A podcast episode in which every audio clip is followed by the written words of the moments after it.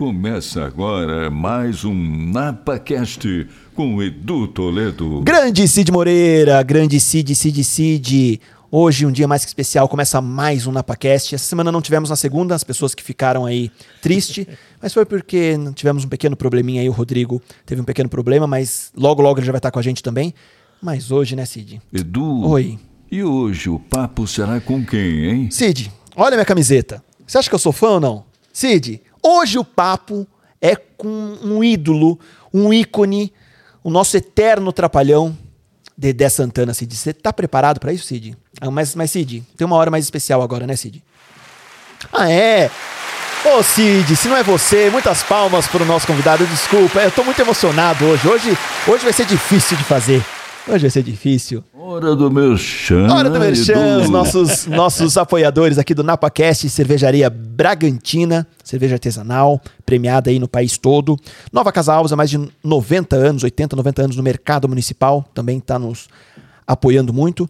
E os nossos apoiadores, antes do Dedé falar, porque nós temos presentes pro Dedé. Presentes. Já, já, já tô no ar? Já tá no ar. Já tô no ar? Já tá no ar. Deixa primeiro eu ver. presente, esse primeiro presente é café produzido aqui em Bragança. Ah, o café daqui é? O café daqui é um dos mais premiados do mundo, Dedé. E esse é um dos cafés mais premiados. Se quiser pôr no chão aí, pode jogar no é chão aí. aromas De Bragança. de Bragança. Que legal. rapaz. Pode deixar no chão aí. Pode deixar? Pode. Tem mais presente? Esse aqui acho que você vai ter que levar pra Cris. Oh, Tem aqui não vai dar tempo. A minha Trufas filha, e a minha pão de filha mel. vai comer tudo. a Yasmin, a Yasmin. A Yasmin vai mandar Trufas e pão de mel. tudo. Puta. Maravilhoso. Beleza. Pode pôr no cantinho. Tá bem pesado esse aí também. Esse é onde nós fomos lá hoje. Bom, eu queria agradecer lá o pessoal que me recebeu com o maior carinho. Você viu lá, rapaz? O pessoal. Aí o que que é? O boné do NapaCast. Ah, o Boné do. NapaCast. Tá aqui, ó. Onde é que mostra? Qual, onde é que é? Qual- Aqui, é ali, sua ali. aqui, ó. Joga no chão Pode também? jogar no chão, pode jogar no Não, chão. Deixa. E aqui uma, Deixa aqui. uma canequinha pro café do NapaCast também de alumínio, olha lá. Cara, isso aqui é muito útil. Vou levar pro teatro lá, ó. Ai, muito bem. Muito legal. bem, muito bem. Porque pode tampar aqui, né, e tal. Muito bem. Dedé, Rapaz, eu tô aqui, você. Tô meio desajeitado hoje, porque você me emocionou hoje aqui. E eu aí já comecei meio desajeitado, né? mas que bom. Que bom, né? Você me pregou uma peça hoje, né? Não sabia que você ia fazer isso comigo. Gostou? Ah, gostei. Pra quem não tá entendendo, a- nós temos um outro projeto. Depois você vai contar. é. Vou contar já. É. Nós temos um projeto que é a TV do Dudu, projeto infantil. E no dia do circo nós tivemos vários artistas antigos, novos, mandando mensagens sobre a importância do circo. E o bisneto do Arrelia se caracterizou, que é o o Arrelia 2, o Carlos. É, e ele fez um vídeo, eu mostrei pro Dedé, porque o Dedé trabalhou com a Arrelia, conhece o Arrelia, e a gente conseguiu fazer uma chamada de vídeo com o bisneto dele. Rapaz, foi mas incrível. era igual, tão né? igual. Igual, né? Não é que eu trabalhei com ele, rapaz, porque eh, ti- tinha muitos palhaços na época. E, na realidade, eu acho que eu era o mais novo ali. E ele foi chamado para fazer TV, acho que era TV Record na época. E ele ia fazer o programa do Arrelia eh, toda sexta-feira. E todo mundo pensando quem será que ele vai escolher e tal. A gente pensava até que era um palhaço de outro circo e tal. Ele falou: não, pega esse menino aí, o Dedé, bota o Dedé lá para fazer. E aquilo foi para mim, né? Eu falei, puxa, eu vou fazer Que o lugar do né? Arrelia, Imagina. Não, não, não podia nem acreditar naquilo. Que ele ia. E foi aí que eu comecei a fazer o lugar dele toda sexta-feira. Mas vamos começar do começo. Ah, do começo. Eu- começo. do Como que o começo. Dedé é o momento de estrelar? Teve um momento de ápice aí que o Dedé estrelou, né? Aonde, aonde? Na vida, como teatro, como Não, ator, é- como artista. Sei lá, rapaz. Não era dentro de um caixotinho do lado aí do. Ah! Estudei não, bem, eu estudei. Eu estudei. Mas sabe o que, que é? É assim, né? É, a minha mãe é, e meu pai, eles trabalhavam antigamente, hoje não tem muito, mas aqui em São Paulo, no estado de São Paulo, tem aí o, o, o Tubinho, que é circo-teatro. Aliás, dele é, é circo-teatro só. Mas antigamente era circo-teatro, porque a primeira parte era número circense. Por exemplo, você pode não saber, eu fiz oito números de circo. Oito. Trabalhei em barra, trapézio, globo da morte, é, trapézio voador, acrobacia, parada de cadeira, tudo que você pensar em circo, eu fiz. Eu me lembro até que uma vez meu pai juntou os irmãos e falou assim para minha irmã: quantos números você está fazendo? Ela falou: ah, eu estou fazendo dois. Eu faço deslocação e faço bambolê. O meu irmão, eu estou fazendo arame, não sei o quê. O outro, você está fazendo quanto? O outro irmão falou: um número. Malabares, que é, é muito difícil. Você conhece o Bruno, sim, né? Sim. Malabarista, é muito Bruno difícil Edson. malabares e tal. Aí chegou em mim. Dedé, quantos números você faz? Eu falei, oito. Meu pai parou e falou, oito? Eu falei, é, pai, oito. Ele falou, por que, que você não faz um só bom? É bem isso, né? É bem isso, né? É mesmo que ele falou, quem faz oito é oito porcaria. É porcaria. Não se aperfeiçoou em nenhum. Que sacanagem. Né? Porque eu sempre fui ruim de malabares e equilíbrio. Né? Meu, meus irmãos faziam corda bamba e tal. Não, eu era número de... Eu, eu cheguei a fazer Globo da Morte com bicicleta. Caramba. Já fiz com moto e fiz com bicicleta. Com bicicleta é muito difícil. Você tem que ter muita perna e tal, muito exercício. E você sabe qual é? Eu vou contar o segredo Conte, conte. do Globo da Morte aqui. Tem o cara principal, o primeiro que roda. No, no Globo ele é principal. Ele vai com um apito. Aí entra o segundo. E ele é, aquilo é todo dominado pelo apito. Um apito, um vai para cima, outro para baixo. Dois apitos, cruza. Três apitos, e é, é pelos apitos. Agora, se o cara assim. não ouviu o apito também, Ah, aí ferrou. Mas ouve. Ouve? ouve E é legal que o público que tá fora não ouve por causa do barulho você da fica moto. ali que não passa uma melancia, Cia. cara. Não passa uma melanciazinha. Uma bananinha vai. Bananinha tal, vai, né? melancia nada. Ô, Dedé, É. mas conta como é que você estrelou, cara. Bom, Como é- foi? é assim. isso é Eu importantíssimo. nasci na barraca do circo.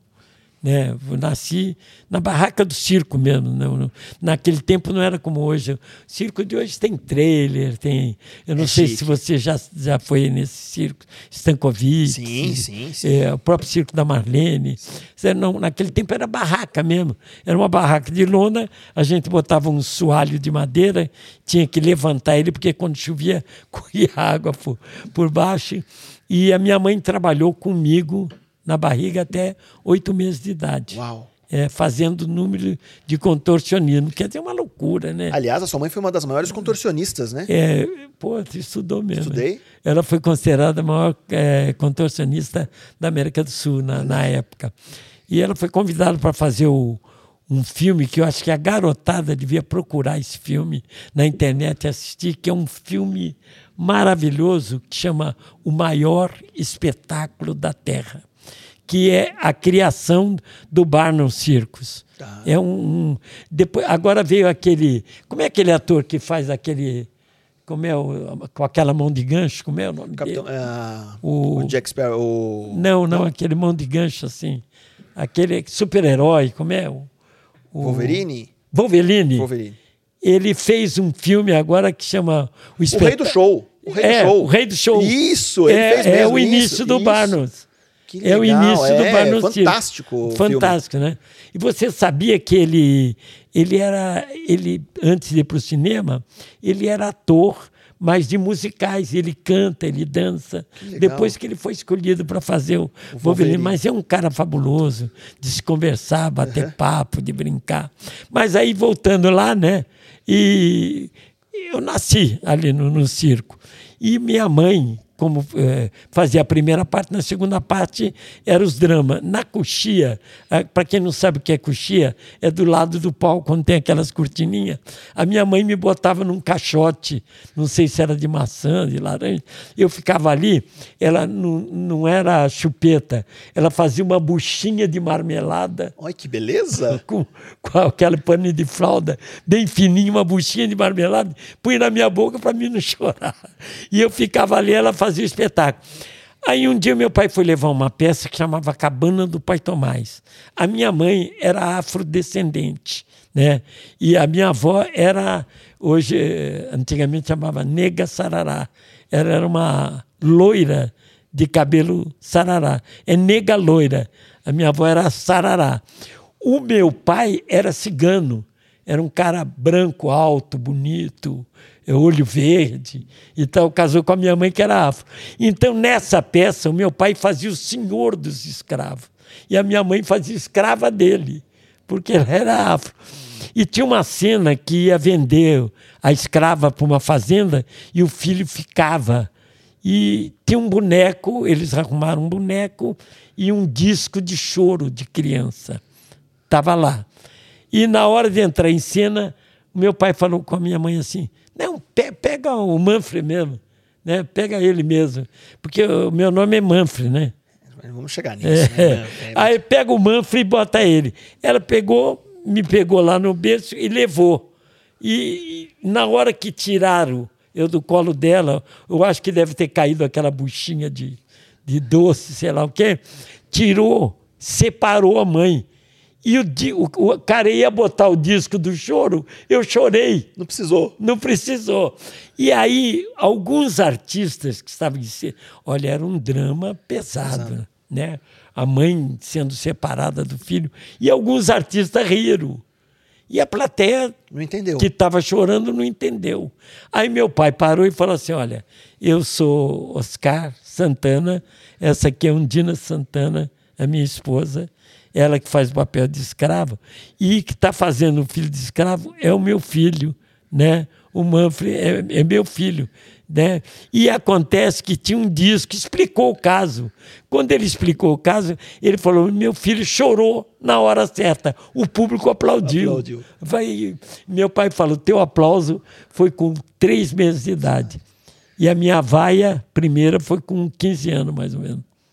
Tem vaia? Eu tive então, vaia. pegando os três meses, então, a gente não pode. Em falar é. isso que as pessoas vão, vão, achar um pouco é. chato. Tal, mas, é, assim, mas sabe são por quê? Anos, são quantos anos de carreira, Dedé? Então, é, três eu, meses? É? Meu Deus. Contando os três meses de vida, dá quanto tempo? Eu tô com 85. 85, 85 anos. anos. Com toda essa vitalidade. É, parece, né? Muito. Mas dói o pé, já dói. Não é nada. Tá... Gente, vocês não têm ideia. Eu fui buscar o Dedé em São Paulo, tá no hotel em São Paulo, a gente pegou um trânsito absurdo na marginal, foram duas horas e meia de tanto papo. Eu, eu, aprendi tanto com você nesse caminho. Ah, que é isso. E a gente vai falar dos aprendizados de hoje. Mas é. fala aí da sua vaia dos 15 anos. Mas a, a vaia com os 15 anos é o seguinte: que o meu pai estava com um circo em São Bernardo, São Caetano, São Bernardo, acho que era São Bernardo.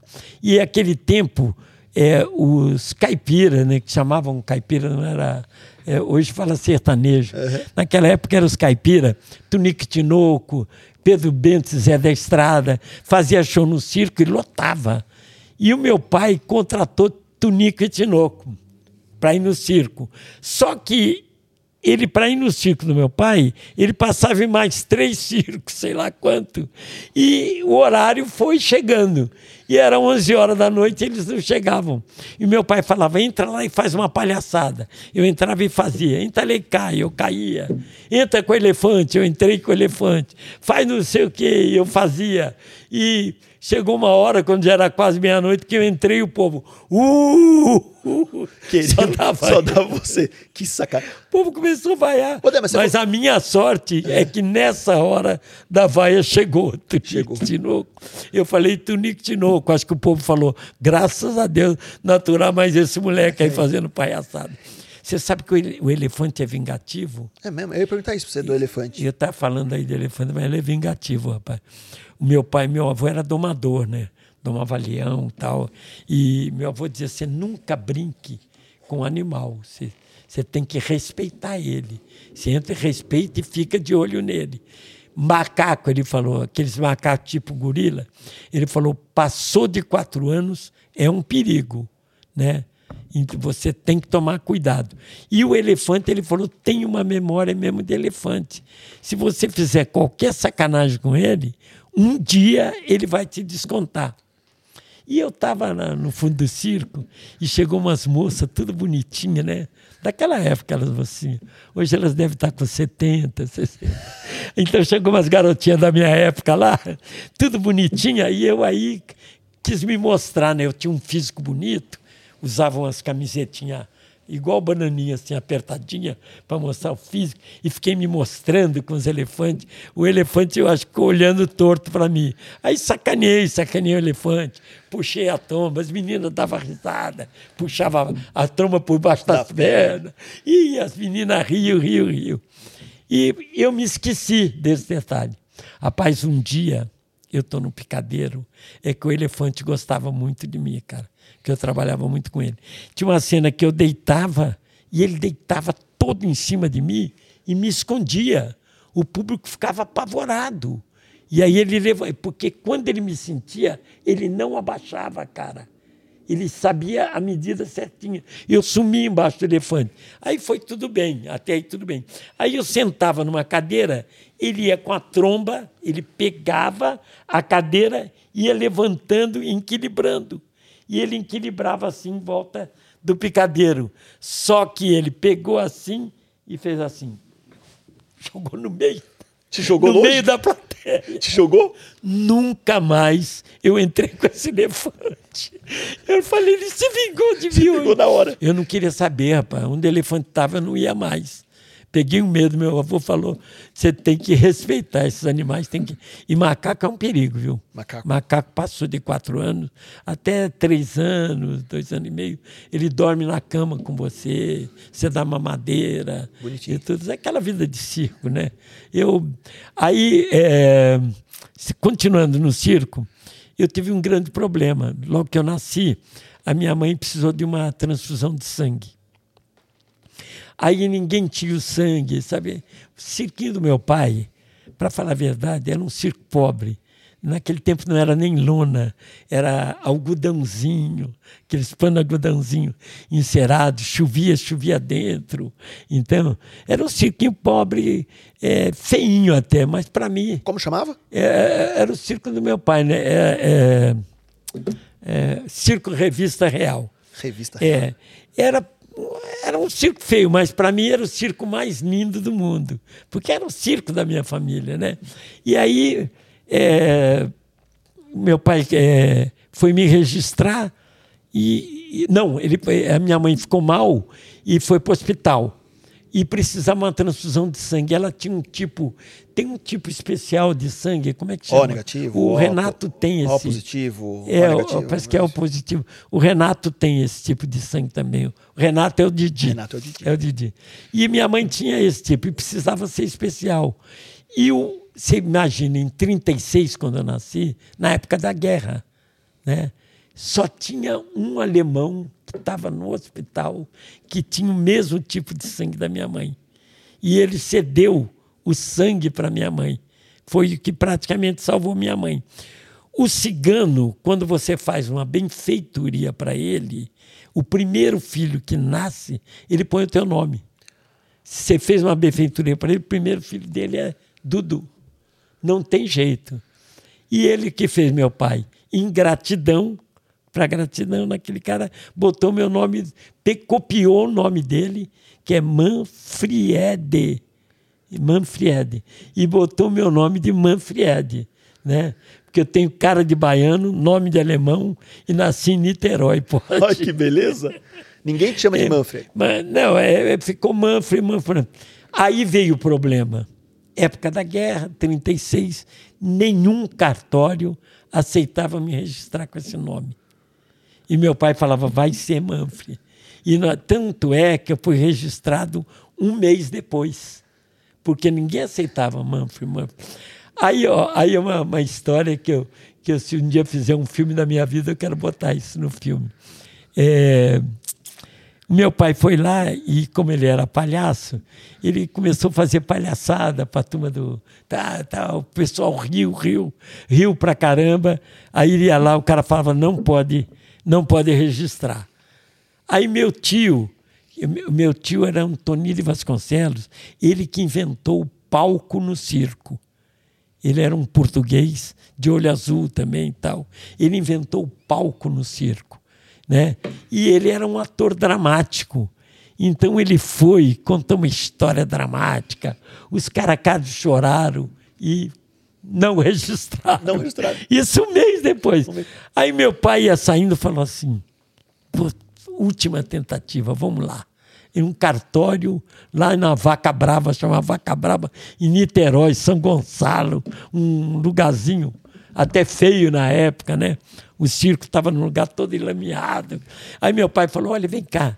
Você sabe que nós somos do circo, tal, tá? Vem cá, ó. eu queria dar uns ingressos para vocês, tal. Deu ingresso e eles falaram: não, seus caras, vem aqui, vamos, o Picolino, vem aqui, vamos, vamos lá fazer o registro. Aí depois de levar, desde aquela época já, Já tinha isso. Que Eles sacanagem. pegaram os ingressos e me botaram o. Manfred. Porque era um nome alemão, né? Tinha aquela coisa da guerra. E quando virou Dedé? Porque não é abreviatura, não, Não, tem nada a é ver com o nome, né? o, o meu irmão Dino Santana, que você já ouviu falar, Sim. ele foi assistente de, de direção dos Trapalhões. E, e atuou também, né? Atuou, Eu lembro. Era, era- ele fazia muito papel de gay e tal na época. Ele era muito bom Mas ele ator. tinha uma carranca, né? É, Ele era- tinha uma, ele fazia papel de mal É. e tal. Ele, ele trabalhou em quase todos os filmes do- dos Trapalhões, né? Ele era pequeno e o pessoal me chamava de Manfredo, Manfredo, Manfred. A família toda, cada um chamava de um nome.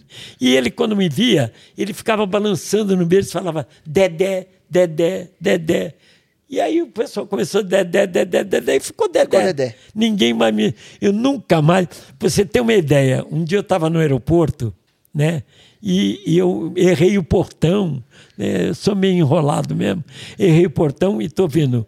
Atenção, senhor Manfred Santana, por favor, queira comparecer ou chamar de-" Eu falei, Santana? Santana o quê? Manfred. Eu falei, sou eu, cara. Aí saí correndo, quase que eu perdi o avião, porque eu não estou acostumado a chamar. Então aí eu fiquei com o nome Virou de Dedé. Dedé, Dedé, Dedé, e foi, foi por aí afora. E eu, foi aí que eu comecei a fazer os números, fui ficando... Você sabe que a vida do circense é muito difícil, né? Principalmente para estudo. Eu estudava três meses em cada cidade, né? Estudei um pouco em Minas, um pouco em São Paulo, um pouco na Bahia.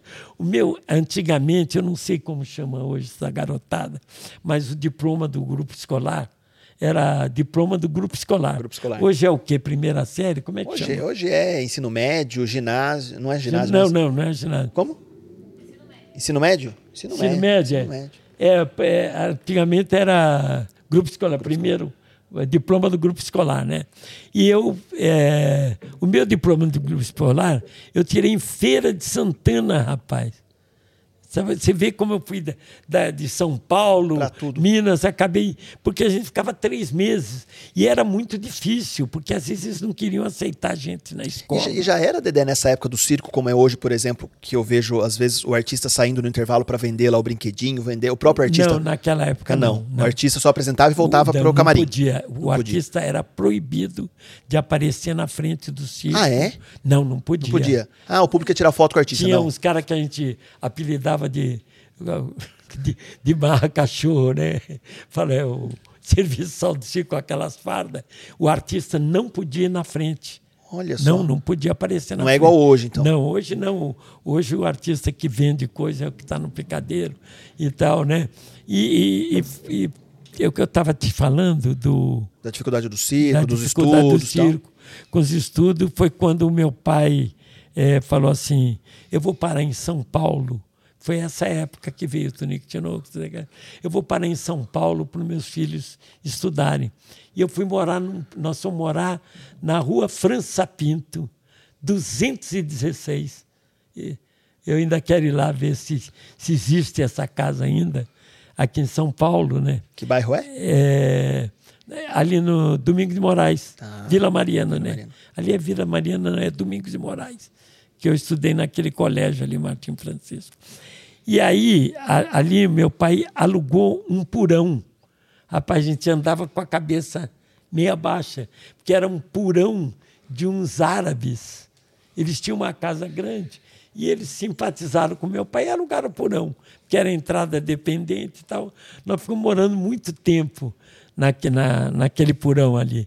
E ali eu aprendi a comer comida árabe porque eles eram gente tão boa, rapaz, mas é, era um, é um povo tão maravilhoso, o árabe, o libanês, é um povo fora de série.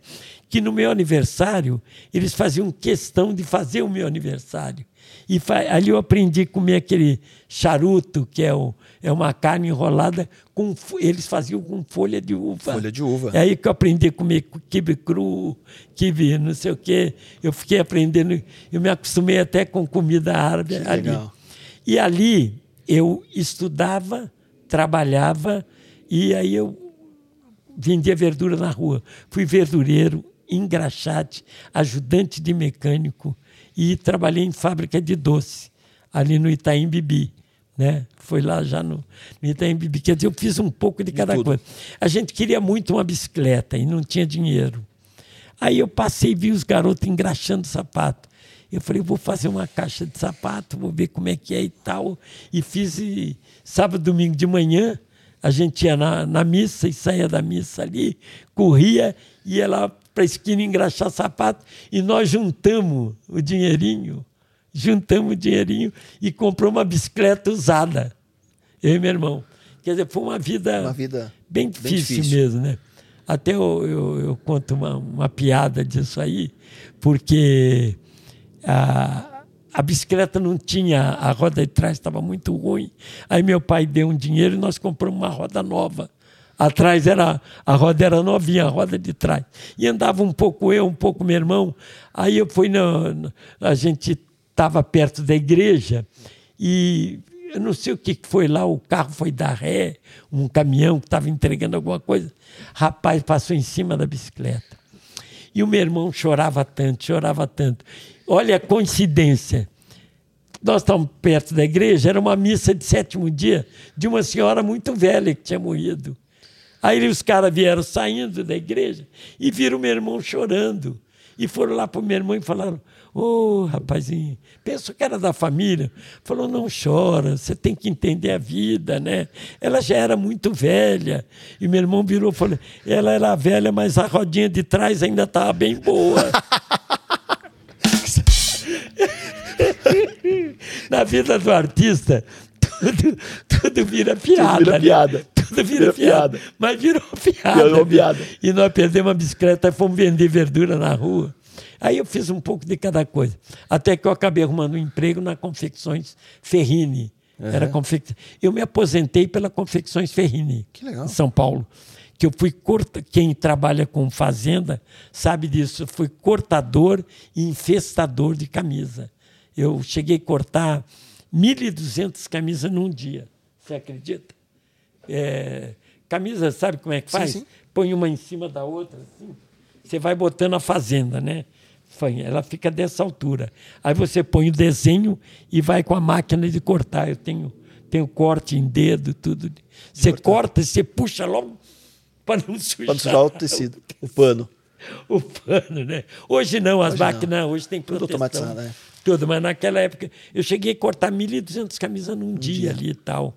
E aí essa fábrica que eu trabalhava, e o meu pai já não tinha mais circo, começou a trabalhar no circo dos outros, porque nós fomos morar no Purão, e aí ele arrumou essa essa coisa para trabalhar junto com a Relia, que não era um circo redondo dele, era um circo quadrado. Do Arrelia? Era, era um tipo um pavilhão. Era um teatro, tipo um, era circo, mas era de era de alumínio, era de de zinco, alumínio. E quando chovia tinha que parar o espetáculo. Por causa do barulho. Por cada peça tinha que parar e tal. Que legal. E foi aí que eu fui substituir o Arrelia. O Arrelia. É, Que que, aconteceu esse essa, essa- esse episódio. Esse aí. episódio hoje que foi maravilhoso É aquele episódio que eu contei do, do do bisneto. é, não, não, ah, outro. não, substituir. É porque eu, eu saía correndo, ele me escolheu para substituir ele também. Só que você trabalhava, né? Até hoje eu não entendi por quê, mas ele escolheu o Dedé para fazer o lugar dele, porque ele foi contratado para a TV Record. Tinha o programa do Arrelia, o Circo do Arrelia. Ele ia para lá e ia substituir ele e tal, que eu te contei, né? Eu fazia a mesma coisa que ele, ninguém ria, ninguém ria. E eu ficava cismado, cara, ninguém ri. E um dia eu cheguei muito atrasado e o povo riu muito. Eu falei com meu irmão, você viu hoje? Eles riram. Falou, claro. Você notou nada? Eu falei, que foi? Você não esqueceu nada? Eu olhei para baixo, pensei que eram as calças. Ele falou, não, rapaz, tu não pintou a cara. É porque fazia muita careta.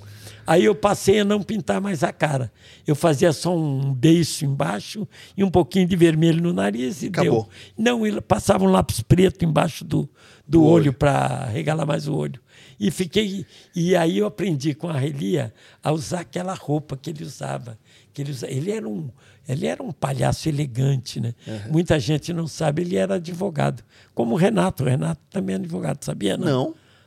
O Didi Ele é advogado? tenente do exército. O Didi? Ele não gosta que fale. Estou aqui revelando, Revelando o segredo do- do, do Didi. Didi. Ele é tenente do Exército, farmacêutico, trabalhou em farmácia. Quem aplicava injeção em mim era ele.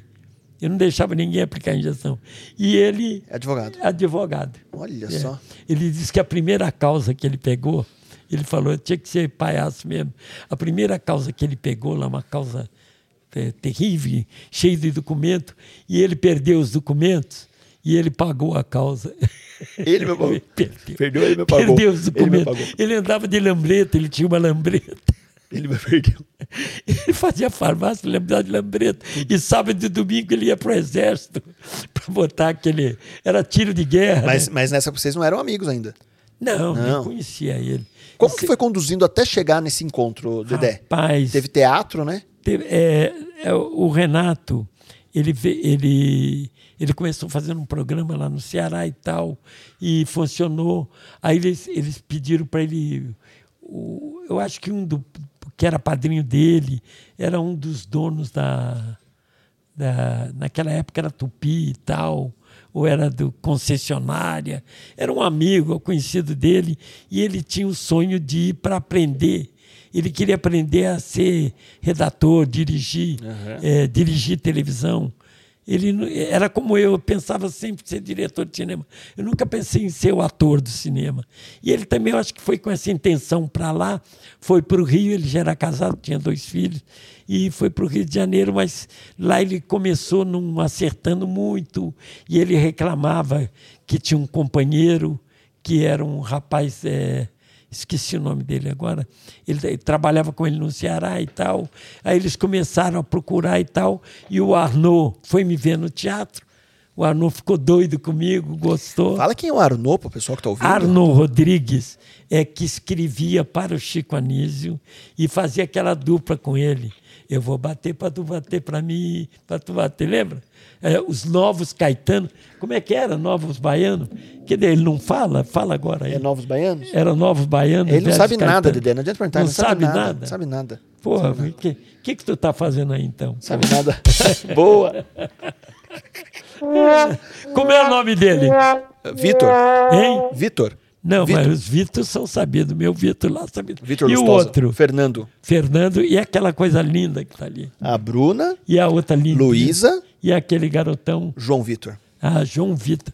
Pô, é nome de machão, é João Vitor. João Vitor. Nome forte. Nome forte, nome é. forte. É.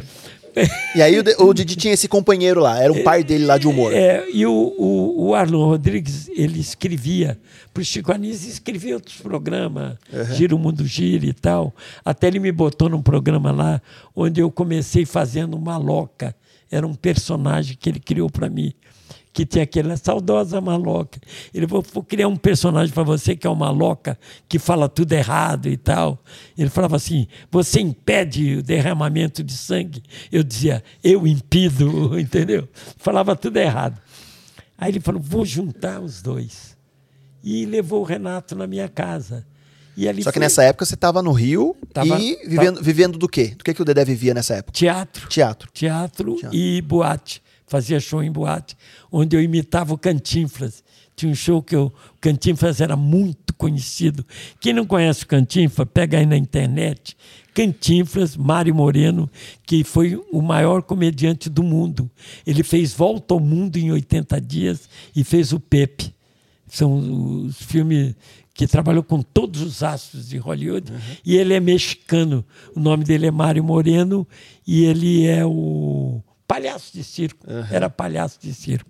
E aí eu me perdi já agora. Tô Você tava no teatro. no teatro. Teatro. né? E aí o Arnaud traz aí o Didi na sua Arnaud casa. Me- me- me levou o Didi na minha casa e quando me apresentou, falei, muito prazer, Dedé. Ele falou, muito prazer, Didi. Ele já era Didi e eu não sabia. Mas você é Didi? Eu sou desde criança. Ou seja, não foi nada casado Dedé e Didi pra ser uma dupla. É, sabe já por tinham- que, que eu conto isso? Porque uma vez uma repórter perguntou como é que vocês criaram esse nome Dedé e Didi. Eu falei, eu acho que o pessoal pensa que a gente criou. E não, Não. era. Eu sempre fui Foi um Dedé. acaso. É, e ele sempre foi Didi. Aí nós começamos a fazer uma dupla, dois comediantes. Aí fomos lá fazer o, um programa que chamava. É, oh, meu Deus. Eu não me lembro. Manda Brasa. programa Manda Brasa. Nós éramos dois comediantes e tal. E, e aí eu, eu, eu fui ler o que ele escrevia. Aí quando eu li, o primeiro encontro meu com ele, ele levou um texto. E aí eu li o texto, li, li. Falei, quem escreve isso? Ele falou, eu. Eu falei, você escreve isso? Ele falou, é. Falei, rapaz, o dia que você fizer o que você escreve, você vai ser o maior comediante do Brasil. Ele falou, ah, tu é gozador e tal. Achou que eu estava gozando ele. Mas não era, não. O texto dele era muito bom. Só que, naquela época, todos os atores que estavam, comediantes, que estavam na televisão, vinha do rádio. E eles faziam tudo parado. O humor era um para o outro. Eu falei, Renato, eu sou de palhaço de circo de picadeiro. Vamos começar a fazer umas coisas aí. Como? Por exemplo, nós fomos fazer um número de legionário. Eu falei, vamos fazer aqui, botar uns árabes. E a gente briga com os árabes. Mas como briga? Eu falei, a gente briga, sai na porrada, os árabes vêm roubar a gente. A gente é legionário. E ele gostou da ideia. E ele falou, você me ensina a saltar e eu ensino. E ele peitudo, ele corajoso, começou a saltar, dar pirueta e foi fazendo e fazendo e logo logo a gente foi tomando foi tomando conta ali, porque a grande dupla cômica daquele momento, sabe quem era? Quem? Era o Janjoca e Zé das Mulheres. Quem é o Janjoca? Janjoca, é, ele, ultimamente ele estava fazendo o Zorra Total e o Zé das Mulheres é o Lúcio Mauro. Lúcio Mauro. Lúcio Mauro, que é um ator maravilhoso, ele tem um tempo de piada. Ele, quando ele ia na Tupi trabalhar, eu corria e ficava assistindo. falava, esse cara é demais, cara. Ele sabia a hora de esperar a piada. Eu falava, pô, tem que ser igual a esse cara. E eu é, ficava... na própria escolinha, né? Ele era um humor sério, né? Você é, ria do humor sério, né? Mas ele, aqui, né? Mas ele tinha um tempo ele tinha o tempo da piada, né? E eu, eu confesso que eu aprendi muito com ele e o Jorge Dória. Eu tenho muito essa Jorge coisa. Dória? O Jorge Dória, é aquela coisa de falar. Eu falei aquilo. É do Jorge Dória, que foi um grande comediante, fez Gaiola das Loucas durante 10 anos. Ele foi fez várias novelas da Globo. Era um ator fora de série. Precisa puxar, o garotado tem que puxar na internet. Jorge Dória. E um dia eu cheguei para o Lúcio Mauro e falei: o Lúcio Mauro não era só um ator, um bom caráter, rapaz. Eu conheço dois caras tremendo bom caráter da televisão. Tony Ramos é um bom caráter que você não tem a menor ideia. E o Lúcio Mauro. O Lúcio Mauro era um cara que brigava pelos colegas durante a, a apresentação com com o diretor, ele brigava com o diretor. Ele brigou na Tupi por minha causa. Não sabia nem direito quem era eu. Mas ele defendia os artistas, entendeu? O Lúcio Mauro. Então um dia eu cheguei para ele e falei: Lúcio Mauro, eu fico te assistindo ali, cara, porque, cara, você. Isso agora já na. Agora já anos depois. Uhum. Eu falei, sabe que eu sempre te admirei, cara? Ele falou, ah, ser de frescura né, e tal. No camarim, eu falei, não, rapaz, eu ia te ver trabalhar, que eu acho que você tem o tempo da piada e tal. Você, para mim, é a maior escada do Brasil. O escada é o ator que ajuda o comediante. Ele falou, não, eu não sou maior. A maior escada do Brasil é você. Eu falei, eu por quê? Porque eu trabalhava com um comediante que era o Santa Cruz, José Santa Cruz. Hoje ele é dublador tal. Você trabalha com três. Ele falou: você talvez não tenha percebido uma coisa que você faz. Eu falei: o que é? Quando você fala com o Didi, com o Renato, em cena, você fala de um jeito que você segura ele. Quando você fala com Zacarias, é, pode ser a mesma piada, você fala de outro jeito. E quando você fala com o Mussu, você presta atenção, assiste o vídeo, você fala de outro jeito. Então você acompanha o humor de cada, cada um. Eu não, eu trabalhava com um só, você trabalha com três, cara. Você é o maior escada do É, pra quem não sabe, escada é praticamente que levanta a bola pro outro cortar. É o Garrincha que prepara É. a bola pro Pelé chutar Só que se não tem escada, não tem riso, não tem a piada, né? Então, É, hoje tem o stand-up, Só né? assim, não, mas pensando nessa na, numa Né, estrutura, né, nesse é, formato, no- você não tem a escada para nascer a, É. a piada, né? É quase quando acontecia, fazendo uma analogia com, com o Chico Anísio também, o Chico Anísio, muitas vezes, como professor Raimundo, ele era o escada de todos os outros alunos, Todos os outros.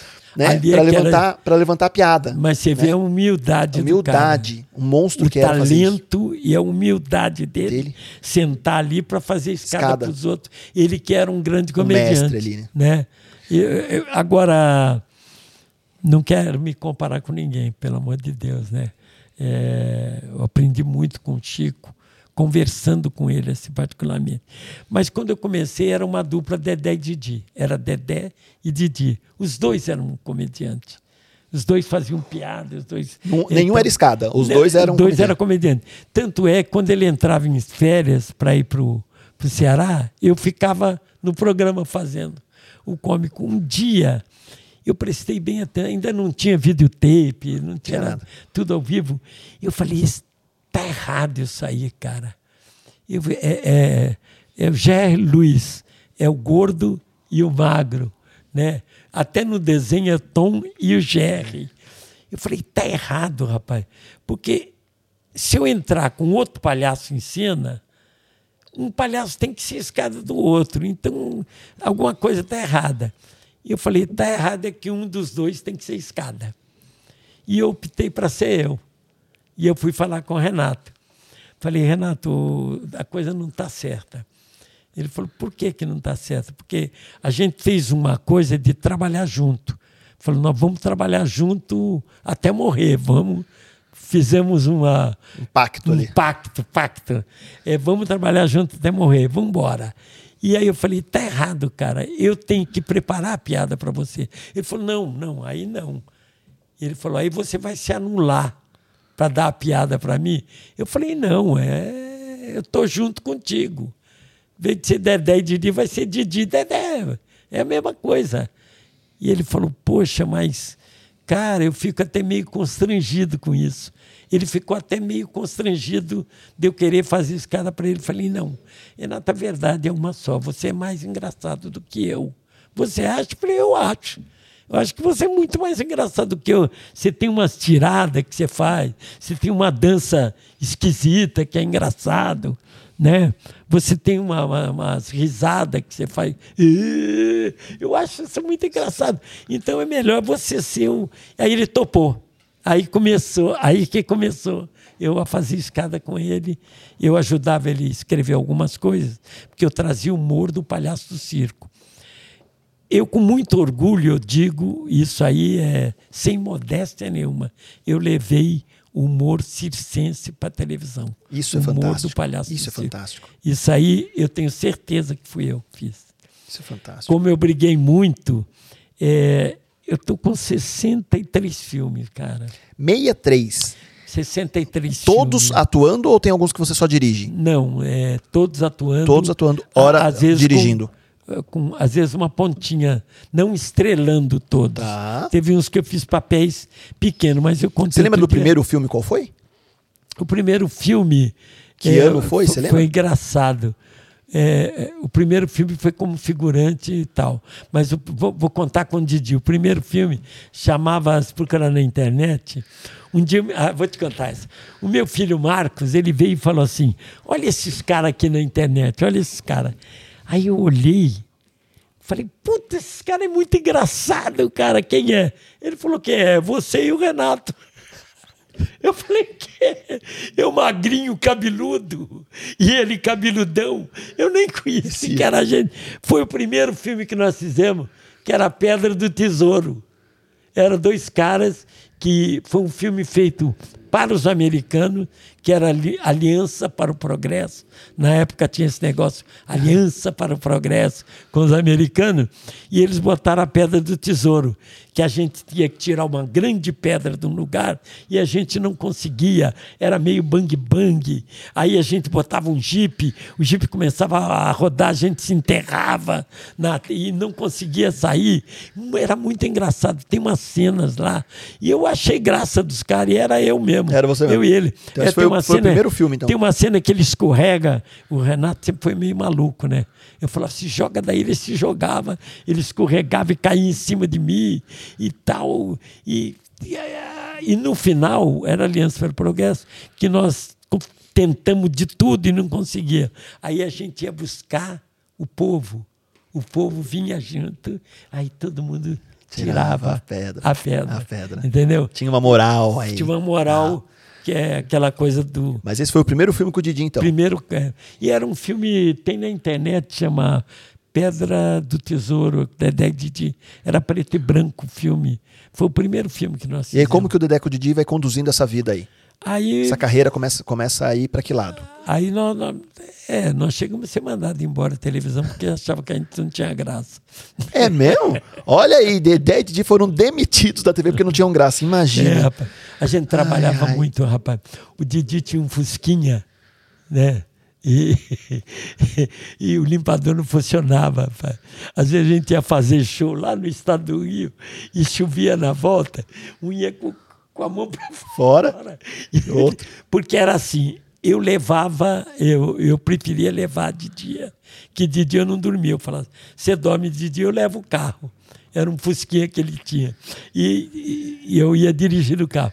Na volta, como eu, eu, eu dormia, ele falou, não, de noite eu levo o carro. E ele levava. E era a vida da gente. Vocês era viajaram assim. muito sozinhos assim. Viajamos muito. Dormimos muito em cama junto, nós dois, para economizar. Pegava um quarto só no hotel, mas só tem uma cama de casal. Não tem, Tem problema. importância. Vambora. A gente dormia ali. Até teve um caso engraçado. Aí a gente começou a ficar conhecido. E aí começamos a fazer show. Aí já era show. É, já show vendido e tudo. Aí nós fomos fazer o primeiro show nosso em Goiânia. Só você e o Didi. Só eu e ele. Aí ficamos num hotel lá. E de manhã um barulhão. Eu falei, você está ouvindo esse barulho aí e tal? É, ele falou, pois a gente não consegue nem dormir aqui. Falei, eu vou olhar lá na janela, que, que o nosso quarto era de frente com a rua. Rapaz, quando eu abro a janela, eu com o cabelo em pé, cara de quem era o povo gritando Dedé de tira. Na porta, a rua entupida, o trânsito parado. Esse foi o momento que você se, se sentiu foi- famoso pela primeira vez? Foi a, foi a primeira vez que eu senti. Nós tínhamos mandado fazer um santinho. Sabe o que é santinho? É Dedé e Didi. Panf- panfletinho, Não, a gente É, é, vamos no show, a gente distribui para ir ficando conhecido. Não precisou. E tal, lá, não. Não! O Renato é maluco, rapaz. O Didi era maluco. Ele falou: não, vamos aproveitar o povo que está aí. Vamos lá na janela, você me empurra, eu fico de pendurado. Eu falei: você tá louco, cara? Ele falou: não, vamos, vamos, vamos. Ele botou fogo. E eu fui lá, empurrava ele da janela, ele ficava pendurado. E o povo. E aí começamos a jogar os folhetinhos. E o povo, uma aglomeração, rapaz. Foi a primeira vez que a gente se sentiu Famoso. assim. Famoso não, conhecido. Conhecido. né? Que Eu, eu nunca achei que a gente era famoso. Eu falei, a gente é conhecido. Não, deixa eu né? chegar na parte da Angola, você vai falar se você não se sentiu famoso ou não. Ah, Aí vamos chegar lá depois. E aí, como é que tá caminho? Como é que E caminha aí aí? fomos, fomos caminhando, aí fazendo isso e tal. E depois nós fomos. é, nós estávamos na Tupi e surgiu uma televisão que chamava TV Excelsior. Era muito mais do que a Globo hoje. Era, não, a Globo era fichinha perto da TV Excelsior. Os grandes diretores, todo mundo foi. Porque é- era muito dinheiro. Por exemplo, você ganhava. Vamos botar um ordenado atual hoje. Você ganhava 10 mil na, na Tupi. Você ia para Excelso ganhando 400 mil. Caramba. 300 mil era um absurdo. Todo mundo queria trabalhar na Excelsior. E um dia, um dia chamaram a gente. Eu não acreditei. Sabe, o Wilton Franco é o criador dos Trapalhões, sabia? Não. O Wilton Franco é o criador. É que fazia povo da TV, a cidade. Era o cara das programas da TV. Ele era, é, lembra Povo na TV, tudo foi ele que criou. E ele criou os Trapalhões. E ele apareceu lá na Tupi e foi me chamar é, para trabalhar com, com o Didi e tal. E a gente foi lá. O Renato não queria ir, porque ele tinha um contrato. O meu, o meu contrato estava no fim. O porque eu não. fiz contrato de um ano. E o dele era, sei lá, três anos, quatro anos. Ele falou: não posso romper o contrato aqui. Mas era Excelsior, cara. Nem a Globo era igual. A Excelsior era, um, era um, uma coisa assim de, de Hollywood. Era o sonho, o sonho. O sonho. Né? Ali estava começando Francisco Coco, eh, Tarcísio Meira, Glória Menezes, todo mundo na Excelsior, né? Aqueles grandes, eh, eh, aquelas grandes novelas de época e tal. Eu falei, vamos lá, aí fomos. Né? E o Renato era muito tímido na época, ainda é. Até hoje o pessoal acha, acha que ele é meio esquisito. Não, ele é tímido. Tímido. É tímido mesmo, né? Quando disseram, ah, ele não gosta que chama de Didi. Eu falei, isso é uma palhaçada, cara. Ele botou o nome dele de Didi. Ele criou o nome. Ele tem orgulho de ser o Didi. Agora, dizer que ele não gosta que chama de Didi. Parece. É, eu fico aborrecido até Uhum. quando eu vejo esse, Os comentários esse, esse comentário. Bom, aí fomos lá. Como eu, eu era mais desenvolvido assim para falar, fiz teatro, fazia show em boate, fazia não sei o quê, eu falei, deixa que eu falo, eu vou lá e, e converso. Aí conversei com eles tal e tal e tal. Aí naquela época, vamos dizer, a gente, ele ganhava mais do que eu já lá, porque ele era contratado e escrevia. Vamos dizer, ele ganhava 15 mil, eu ganhava 10 mil, eu inteirava o meu fazendo comercial. Tinha comercial de, de catacarta, sabe que negócio de cata? Como eu, eu saltava, era acróbata, eu dava salto mortal, pegava carta. Aí os caras me davam um cachê por fora e tal. Aí eu fui lá e, e fechamos o contrato. Naquela época, eu vou dizer que era o que hoje? Mas comparando naquela época, se você ganhava 10 mil na, na Vamos dizer que era 100 mil. 10 vezes mais do que vocês estavam ganhando. Era, vamos dizer que o cara falou 100 mil. Ele falou, "Ó, eu fecho com vocês por 100 mil. Nós ficamos parados assim. Falei, a gente não sabia o que era 100 mil. 100 mil dava para comprar três carros, quatro carros. Nós ficamos assim, que, parado e tal. Aí eu falei assim, olha, para mim tá bom 100 mil. Era o Carlos Manga, um grande diretor. Quem pesquisar quem é Sim. Carlos Manga vai saber. Eu falei, olha, 100 mil para mim tá bom, mas para o Didi não, para o Renato não. Ele falou, como não? Não, o Renato escreve, eu ajudava ele, mas o Renato que escreve os quadros todos, você tem que aumentar o Renato. E ele, o diretor bateu na mesa, ah, quer, vocês querem ganhar mais do que eu? Eu falei, não, o cara escreve, é casado, tem dois filhos, eu sou solteiro e tal. E tal. Tá bom, então faz 125 mil, sei lá. Naquela época não era mil, era um milhão. Eu, eu fui lá ganhando um milhão e ele um milhão duzentos e cinquenta, que seria cem mil hoje. Uhum. Ele foi ganhando um milhão duzentos. Ele ficou parado assim, olhando. E o cara, aí ele, eu falei, tem um problema aí. Ele falou, ele me cutucando, Renato. Ele tem um contrato, rapaz, aí lá com a. Ele falou, deixa com a gente. Isso é problema nosso. Só. Só. Se só sair, problema é nosso. Eu falei, vamos, Renato. Aí na hora de sair, eu falei, ô, ô, ô, seu Manga, não, Manga, ô Manga, tudo bem. É, tava o, o filho, tava o Paulo Celestino, que era sobrinho do grande Vicente Celestino, cantor. Eu falei, olha, nós estamos na Tupi, né? Você sabe que lá o pagamento atrasava. O pagamento lá atrasava. Você recebia, às vezes, com dois meses de atraso. Eu falei, nós se defendíamos no show, porque a gente começou a fazer muito show. Aí fomos para o circo fazer show e aí tinha o dinheirinho da gente. Aí eu falei, olha, nós estamos na Tupi, você sabe que atrasa. Ele falou, o que, que é? Nós precisamos de um vale. Já? Nem começou, já pediu vale. Aí ele falou, falou assim mesmo na época, porra, ô Paulão, Paulo, leva eles lá, Paulo Celestino, leva eles lá no caixa, vê o que tem de dinheiro, dá um vale para esses meninos aí, vai. Vai lá para esses meninos. Eu, cabeludo, ele também, cabeludão. Ele usava um bigodinho preto, que eu briguei e fiz ele tirar. Eu fiz ele tirar o bigode. E ele, ele morria de vergonha de ficar sem, sem bigode. bigode. Eu tirei o bigode dele. Falei, tá cara de velho com esse bigode, eu tirei esse bigode. Aí fomos lá. Aí o caixa falou assim: é, vocês vão levar o dinheiro como? Eu falei, não, por quê? Porque eu vou te dar em dinheiro. Vocês têm onde pôr? Eu falei, não, não tem nada. Ele tinha um. Eu falei, bom, ele tem uma, uma sacola, era sacola de papel, tipo essa aqui, dessa cor. Era uma sacola Casas da Banha. Me lembro como se fosse hoje. Ele falou: tem uma sacola aqui que eu peguei lá no negócio da Casa da Banha. Posso botar o dinheiro aqui? Rapaz, ele deu 600 para cada um. 600, vamos dizer que a gente ganhava um milhão e vamos dizer, um milhão, que era seria. Hoje seria 50. Ele deu quase mil. metade do salário. É, metade do salário para cada um. Encheu o saco.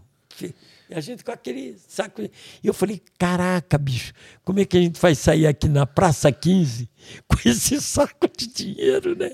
E eu falei: vamos no meu carro. Eu tinha um carrinho, meu carro era um Fiat que veio da Itália. Ele era metade de lata e metade era madeira, aquelas madeiras. Eu, eu, nós temos foto desse carro, que nós fizemos uma cena com ele e tal.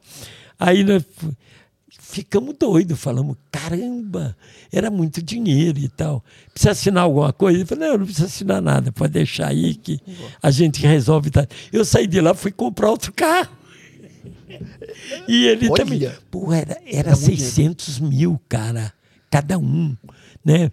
Aí depois disso Nasce, os, tra somos... Nasce os Trapalhões aí. Não, ainda não era ainda Trapalhões. Não. não era ainda. Não era. Aí nós fomos estrear num programa que chamava Cidade Se Diverte. Tinha um quadro, Dedé e Didi, era o último quadro. Aí chegou o dia do pagamento. Nós fomos juntos receber. Quando chegamos lá para receber, eles vieram com o dinheiro todo.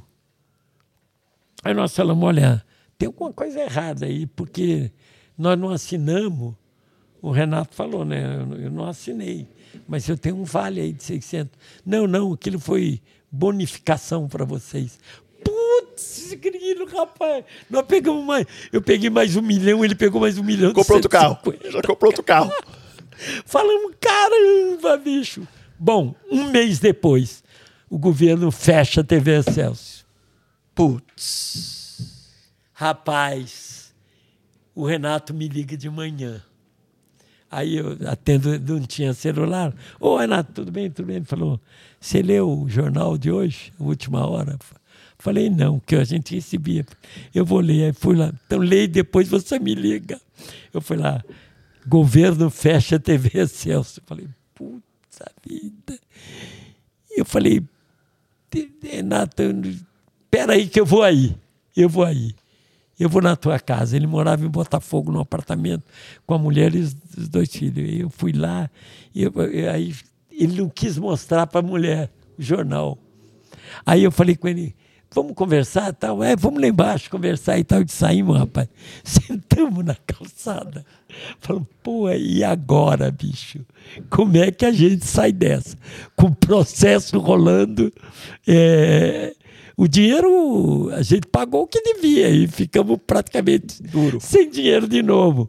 Com o processo enrolando, eu falo, caramba, rapaz, e agora? A TV não vai aceitar nós de volta. Eu até podia ser que eu já meu contrato estava acabando, mas o dele o pessoal ficou com uma raiva dele lá, porque ele saiu. Né? A gente começou em ascensão lá, começou a subir, por causa das loucuras que a gente fazia.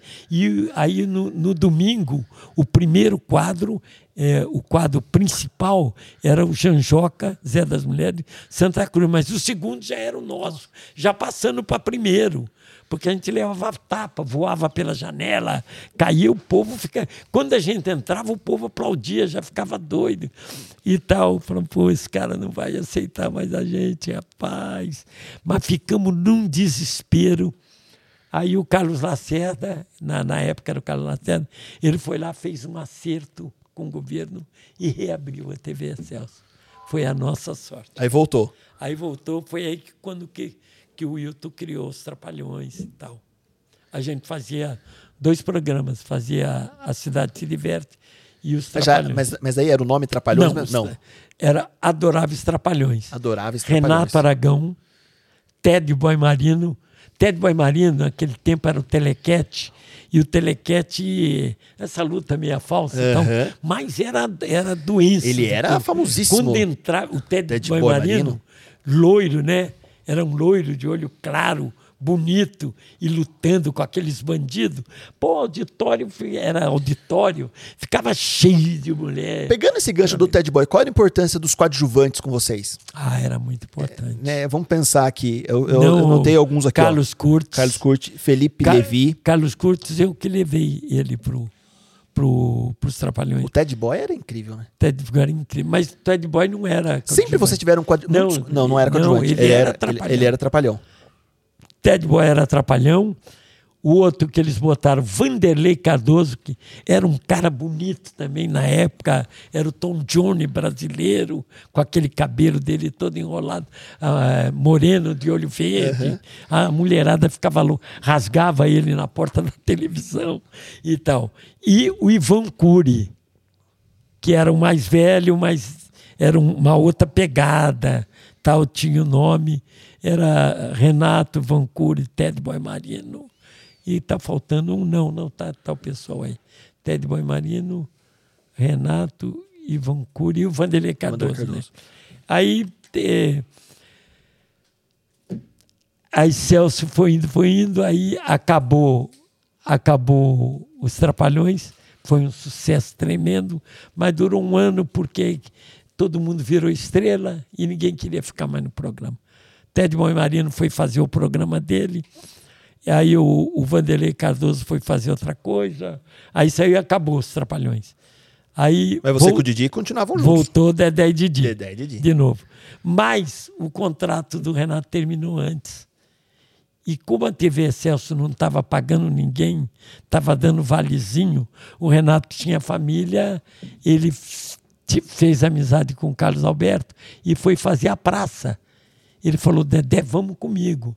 Eu falei, não posso. eh, Como é que eu vou se o meu contrato Não acabou ainda. não acabou, eu vou entrar em outro processo aí e tal. Ele falou, então quanto falta? Eu falei, eu acho que faltam uns seis meses. Ele falou, então faz o seguinte, eu vou para lá, vou me segurando, quando acabar teu contrato, você vai para lá e tal, e tal, e tal. Mas só que não foi bem assim que a banda tocou. Quem fazia dupla com o Renato lá era o Carlos Alberto de Nóbrega. Mas o Carlos gostava mesmo de trabalhar com Golias. Ele tinha aquela afinidade junto com o Ronald Golias, que é o grande comediante da televisão, né? Aí o que aconteceu? Eu cheguei para o Carlos Alberto e falei, Carlos, fechou a Excelsior. Eu fiquei desempregado, fechou. E eu falei, como é que eu faço? Ele falou, Dedé, eu tenho uma ideia. O meu pai não vai te botar agora porque o elenco está completo. Mas, como eu estou estudando, ele estava estudando para advogado também. Eu vou dizer que tenho prova. Eu acho que era quarta-feira. Eu digo que tenho prova e que encontrei com você e pedi para você fazer o meu lugar. O Carlos Alberto de Nóbrega. Eu falei, você vai colar? Ele falou, não vai colar, meu pai, eu falo com ele e tal. E ele foi para o Carlos Alberto, pro Manuel. Nóbrega. O Carlos Alberto foi lá e falou, olha, eu tenho prova, pai. Não, não, estudo em primeiro lugar, pai dele. Era um homem sério, né? Vai estudar e tal. E o Dedé pode fazer o meu lugar? Pode, pode, pode, pode. Não, aí você dá o cachê para ele e tal, tá bom. E eu fiz com ele. Aí o Renato adorou, porque a gente tinha aqueles Já tinha química, né? é, química e e tinha aquela jogada de cair, levar tapa e não sei o quê, que com o Carlos Alberto ele não conseguia fazer. Eu era acróbata de circo, o, o Renato era um bom ginástica, que o Renato praticava ginástica também, então ia bem. Aí chegou o segundo programa, o Carlos Alberto deu a mesma desculpa. O Nobre que falou de novo e tal. É, tá e tal. De novo, né? Terceiro programa, o Carlos Alberto de novo, pro pai dele. Falou, ó, para. Você quer botar o Dedé no lugar? Bota. Mas não fica inventando prova. negócio de prova.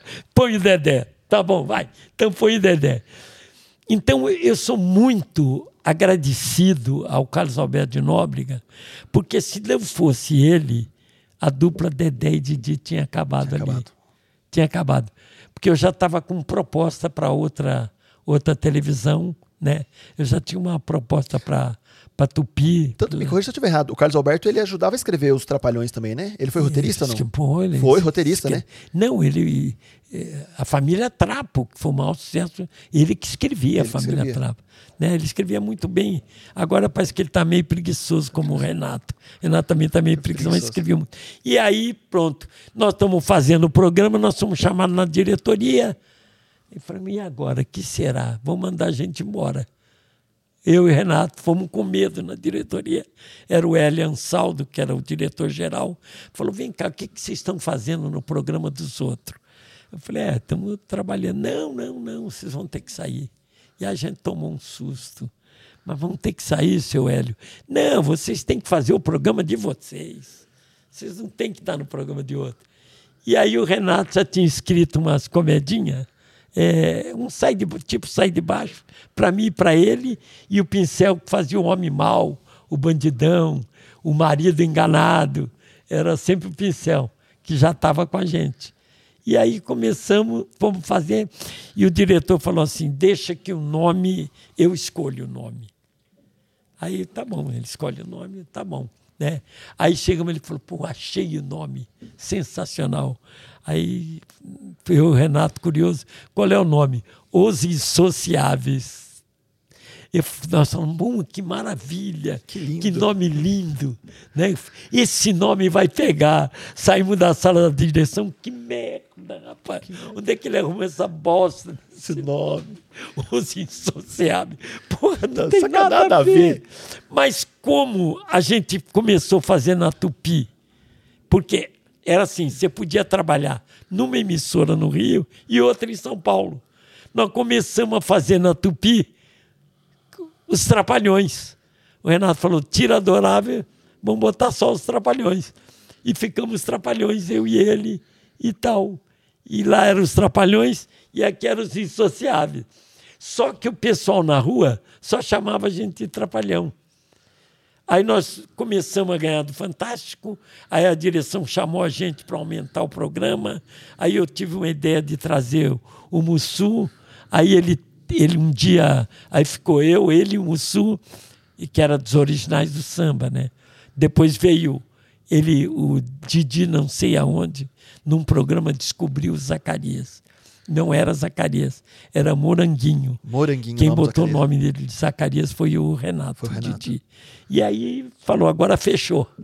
Aí deu certo, um mineirinho que, que era mais criança, era mais uma criança grande do que outra coisa. O cara metido a galã, que era eu, feio pra caramba, mas metido a galã, né? Que eu, eu usava a mesma roupa do Roberto Carlos. Você era o galã dos Trapalhões. É, que os quatro eram tão feios que era o melhorzinho. Você era demais. E, e o Mussum malandro da Mangueira e o Didi o cearense. Aí não, não deu. É, não- aí não deu outra. E foi quanto, quantos aí anos juntos os quatro? começamos, começamos a ganhar do Fantástico. Nesse formato. Começamos a ganhar do Fantástico, até que veio a outra pro- proposta para gente. Qual? Globo. Globo. veio a proposta da Globo. E aí? Aí. Os olhos não- brilharam ali. A gente não acreditava porque a Globo tinha um padrão de qualidade. Não era aqueles palhaços fazendo aquela palhaçada de circo, jogando torta na cara do outro, que ia para a Globo. É, como esses palhaços vão para a Globo? A Globo tinha um padrão de qualidade. Tinha certas coisas que você não podia fazer. Só que vocês estavam ganhando da Globo, né? Aí o, o- o- aceitamos as condições deles, deles lá, da Globo, mas assim, fizeram o primeiro programa, os quatro de smoke, numa casa rica e tal. Foi um fracasso mesmo. Primeiro programa da Globo. foi um fracasso, Foi um fracasso. E vocês, frustração é, total. É, por sofisticado e tal. Segundo programa, um fracasso. Aí o Renato já começou a se sentir mal, eu também. E qual era a ideia? Mudar o diretor. O diretor era meu amigo de muitos anos. Ele que incentivou lá o Boni para levar a gente para lá. Era Augusto César Vanucci. Ele era é, os musicais da Globo, era ele que fazia. Era coisa lindíssima.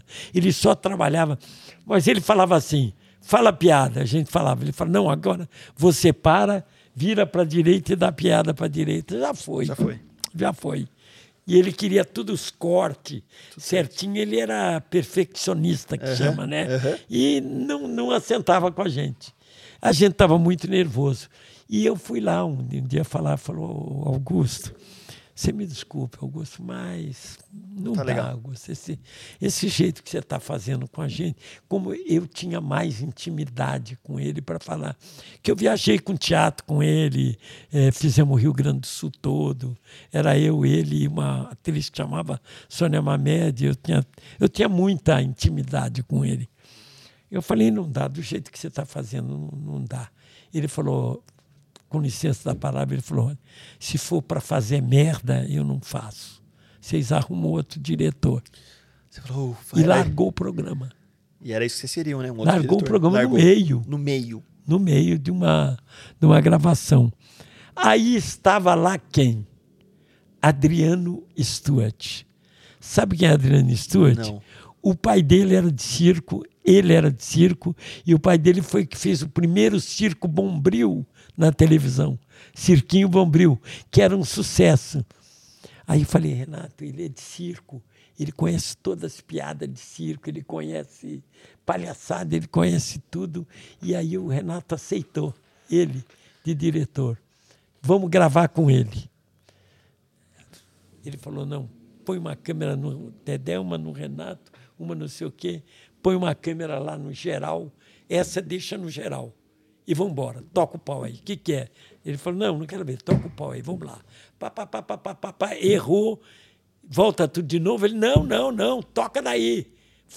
Corta lá para ele, corta daí, pá. Aí a gente foi sentindo a vontade, aí começamos, começamos. Ele falou: não, aqui vocês fazem isso, aqui você faz aquilo. Ele dava aquelas dicas para. Rapaz, segundo programa, audiência, pá. Nós nós estamos a zero quase. Começamos o primeiro, o segundo, o terceiro, foi lá embaixo, o segundo programa nosso com ele lá, foi lá em cima, aí começou a estourar. Para você ter uma ideia o que era o programa, eu achava muita graça deles. Eu sempre achei graça dele. Acho o Mussum muito engraçado. O Zacarias, ele não é nada daquilo. Eu ri com ele desde o primeiro dia que eu conheci. O Didi, eu dou muita risada com ele fora da televisão. As caras que ele faz. Eu vou visitar ele lá, rapaz, eu morro de rir o tempo inteiro. Só de ver as caras que ele faz e tal. E eu ria com eles em cena. E o diretor lá, um, um diretor de programação, mandou me chamar e eu fui lá. Falei, o que, que é? Não, você precisa parar com isso. Você está rindo mais que o público. Você ri no programa e tal. É, eu tô Walter Lacer, era o diretor de programação de humorismo. Me chamou a atenção uma, duas. E eu continuei rindo. Agora, dá, dá, vê se não dá para rir. Nós vamos consertar um banheiro. Vamos consertar um banheiro. Os três de macacão. Eu, o Mussu e o Didi de macacão. O Mussu botou um pé de pato desse tamanho. Aquele pé. Aí, uma hora que eu vou torcer a torneira aqui, ele falou assim: Mussu, o teu pé cresceu. E eu não vi, né? Aí na hora que eu olhei e vi o pé de fato. Já era. Já era. Eu quá, quá, quá, quá, quá. Eu comecei aí, corta, não sei corta. o quê. Vamos de novo. E eu pá! eu não aguentava olhar, foi, eu olhava pro pé dele, porque ele ficou com aquele pezão comprido. Na pé, hora. Pé de pato preto, ele preto. Ficou. Eu não aguentava tá vendo os erros dos trapalhões aí na internet, que tem isso. Aí mandaram, o Boni mandou. Ele falou, vai, vai pro Boni agora, né? Aí o Walter Lacer foi lá no Boni. Chegou lá no Boni e falou, pô, vim aqui, qual o assunto? Queria falar sobre o Dedé. o que, que é? O Dedé tá maquiando demais, pedi para ele aliviar a maquiagem. Então, eu queria ser bonito, né? Então, naquela. falei para ele aliviar a maquiagem e ele tá rindo muito nos programas e assim não dá. Aí o Lacer contando para mim, o próprio. Falou, o Boni abriu uma gaveta, puxou um papel, olhou, falou... Lacer, eles estão dando quase 90 de audiência. Deixa o Dedé rir à vontade. Acabou ali. Acabou. Na hora. Você sabe que a gente dava igual o Jornal Nacional e às vezes até mais. Uau. Que o Jornal Nacional parava. O Brasil parava, rapaz. Era uma coisa que a gente mesmo não entendia. E aí, quantos anos durou? Dedé? Posso falar uma coisa pra é. você? A gente nunca teve noção disso do volume nunca, de nunca, público, nunca. tudo, Ibope, nada. Nem, nem Renato, nem Dedé, nem Mussu, nem Zacarias. A gente não tinha noção do que a gente era para o público. Sabe quando eu peguei essa noção? É. Há uns quatro, cinco anos atrás, eu fui num festival de cinema que tem em São Paulo. É um grande festival de cinema que tem ali, no AMB, não sei o quê. Eu estou batendo aqui. É, de, é, tem esse festival e exibi um filme meu que eu fiz em Brasília, que chama Repartição do Tempo.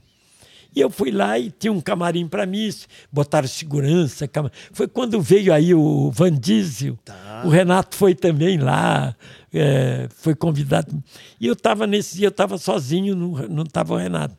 E aí vem um, um, um rapaz lá, um segurança, falou: Olha, tem um rapaz. Foi quando eu tomei noção, mais ou menos, do que era ser trapalhão. Tem um rapaz aí que está no outro camarim lá, ele pediu se podia vir tirar uma foto com você. Eu falei, um rapaz? Eu falei, quem é? Ele falou, o Kiko do Chaves. Eu falei, o, o, qual Kiko? Do, o do Chaves, ele falou, é. Eu falei, não, ele não veio aqui. Não, não, eu vou lá. Carlos Vilagran. É, e eu fui lá, rapaz. Quando eu entrei, eu olhei para ele, eu fiquei assim, falei, rapaz, eu, eu não sabia o que, que falar. falar. Eu fiquei olhando para ele, e ele, Dede, você é que mais me gusta em los trapajones, en los tedes. Eu sou su fã. E, e, e vem, vem cá, eh, me desça o ombro. Eu falei, e como eu não estava entendendo direito, ele falou, me, me desça o ombro. Fez assim. Aí eu fiz assim e ele fez. Grrr. Rapaz, eu te juro, eu chorei naquela hora. Imagino. Eu, eu comecei a chorar, olhando, falei, por Kiko do Chave aqui do meu lado. E ele chorou também, me abraçou. E os caras filmaram, tem isso filmado. Que demais os dois se abraçando. E ele, um coroa bonitão de óculos, mas um coroa, ele é alto. Né? Até baixinho perto dele, coroa bonitão pra caramba, sem aquele A negócio bochecha. aqui. É. E, pô, mas. Aí eu falei assim, meu Deus, eu acho que é isso que o povo sente quando me vê. Eu sempre tratei, bem os fãs. Eu acho que você. Eu percebi isso hoje. Deu para perceber. Total. Eu sempre tratei bem todo mundo. Mas daquele dia em diante, rapaz, eu sou capaz de sair de dentro de um carro para ir abraçar um cara no meio da rua. Você fez isso hoje. Que me vê. Você fez Entendeu? isso hoje sem ninguém pedir. Eu fiquei impressionado aqui em Bragança hoje. Tem gente postando foto, o pessoal vai falar: o que, que o pessoal tá postando foto do Dedé? Não tem nada a ver com o NapaCast, porque o Dedé desceu no meio da rua, tirou foto com as pessoas, cumprimentou todo mundo na, na cafeteria, É, porque- chamou todos os funcionários de dentro do balcão para sair do balcão para tirar foto com ele. Foi É absurdo. porque É, é, mágico, é um aprendizado isso. Foi uma, uma- foi um- ele foi um aprendizado para mim, porque a minha emoção de ver o Kiko, rapaz, foi muito forte, cara. Eu imagino. Foi muito forte mesmo. Você vê como é que é a vida, né? Onde é que eu fui aprender isso há quatro anos atrás. Depois ele fez um filme com o Danilo Gentili. Aham. Não é isso? Sim, acho, acredito que sim. E, e, e, Dedé, a, a Eu formação. vou parar de falar que eu já falei demais. tranquilo que tem muita coisa pra te outro perguntar ainda. dia é. Hum. Se tiver pergunta, eu respondo, porque outro dia uma pessoa me perguntou como é que você conviveu na pandemia. Realmente foi um momento difícil para todos Uhum. nós. É, quase um ano e oito meses parado. Né? Eu estava fazendo a minha peça, a minha peça estrear no Rio, que é aquele projeto que, se quiser, a gente conta. Sim. Pode contar. Eu engasguei. A gente, tem, a gente tem que falar hoje ainda. A gente tem que falar um pouco de cinema, que é, muito cinema, tem que falar pouco de cinema. Depois eu vou falar desse projeto. Palhaços e projeto. A gente tem esses três pontos para falar hoje ainda. Aí me proibiram o projeto por causa da pandemia. Sim. Depois eu vou contar por que que eu ia fazer Niterói, que é a minha terra, né? Ia fazer pro... depois eu vou contar o projeto como é que é. Então parou tudo. Eu estava pronto para aquele projeto, estava fazendo peça o palhaço, é... que é aquilo que eu te falei. Eu sempre pensei ganhar um prêmio de cinema. Não sei porquê, eu dirigi vários filmes dos Trapalhões. Por sinal, um dos mais comentados pela crítica, eu dirigi junto com Vitor Lustosa, que é o Mágico de Oroz. O Mágico de Oroz. né?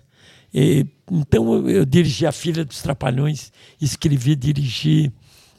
Eu fiz vários. Uma né? emoção ser Trapalhões diretor, no né, Rabo Dedé? do Cometa. Uma emoção ser diretor do próprio filme, né? É, é, é meio É emocionante. emocionante, né? É, eu, Filha dos Trapalhões, a- o- Renato me deu muito trabalho, porque ele sempre teve dublê. E ele, não sei porquê nesse filme, Vamos, vamos relatar o nome do dublê oficial do Renato também. que é era o Baiaco. O Baiaco. Baiaco. Ele, nesse filme, ele cismou de fazer algumas coisas. Eu falei, acho que ele está louco. E tinha uma cena de, de rodar o cavalo e ele ia correndo com uma corda amarrada pendurado e pulava em cima do cavalo. Tem essa cena na Filha dos Trapalhões, se vocês acharem depois. E, e- e ele fazia. Eu falei, Renato, é muito perigoso aquilo. Parece fácil, mas. Não, mas eu vou fazer. E ele fez. Ele fez. Fez a cena toda, mas torceu o joelho. Ou rachou o joelho.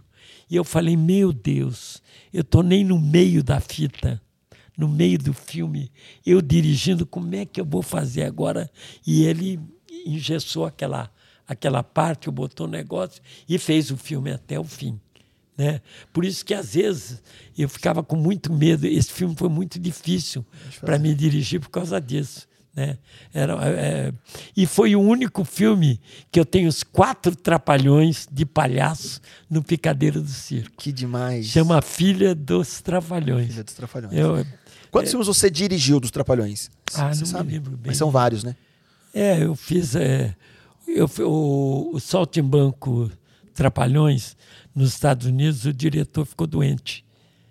O que e, e lá o Renato me chamou e falou, velho, toca o pau aí. Eu falei, eu, Renato? Pô, sempre quis dirigir, fica enchendo o saco dos diretores, que eu enchi o saco. O, o J. Betanco dizia assim, palpiteiro chegou. Porque eu ficava do lado dele na câmera dando palpite. Baita Ele diretor, falou, né? "Agora-" Baita diretor do Aí Tanco, o, Agora eu agradeço o Renato pela confiança que ele teve, né? Ele falou, agora é tua hora, velho. Vai lá e, e faz o filme. E eu falei, cara, eu não falo uma palavra de inglês. Já tenho um Tradutor, intérprete. intérprete ali. Já tenho um intérprete para você. Mas lá não é difícil dirigir, porque a produção marca com você mais cedo, você vai com o roteiro e, e eles vêm com o pessoal deles. Eu digo, eu quero fazer um carrinho que vem de lá para cá, aqui, quero um take daqui. Eles vão anotando tudo.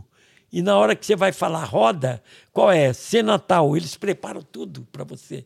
Então não foi tão difícil. Mas é o Saltimbancos Trapalhões, foi o primeiro que eu fiz. E depois eu fui fazer um Mágico de Heróis, que o diretor também, que era o menino lá do. Não pôde fazer, e o Renato falou: Dedé, embarca nessa. E eu falei: Mas você confia, Renato? Ele falou: Tenho toda a confiança em você, toca o filme aí. E eu toquei, aí, aí mudei um monte de coisa e tal, e ele concordou com tudo. Ele foi concordando e aí fizemos. Eu falei, vou misturar um musical, porque o Mágico de Oz tinha um musical. Aí chamei o Arnaud Rodrigues, que me ajudou. E na Filha dos Trapalhões eu tive o grande problema da minha vida. É. Eu, pela primeira vez, ia mostrar os Trapalhões onde eles moravam. Aonde moram os Trapalhões que você achava que podia morar? Na favela? Não, não era legal, né? Não era legal porque não era um lugar próprio para os Trapalhões, é um outro ambiente. É, numa vila, eu pensei, tem umas vilas de casa no Rio que tem um portão e as vilinhas de casa uma colada na outra. É até perto da, da penitenciária lá da Frei Caneca e tal. Eu, eu falei, eu acho vai ser aqui. Aí combinamos numa casa lá, os caras iam desocupar a casa. Aí a gente pagava o aluguel do ano inteiro para eles. E eles iam morar de graça lá um ano e tal. Combinamos. E eu falava, está me incomodando isso, rapaz. Eu, eu acho que os Trapalhões não é ali aí que eles moram ainda. Um dia, uma hora da manhã, toco meu telefone. Eu falei, pô, essa hora. Alô? Ele falou, oi, Dedé, é eu. eu quem? Arnaud.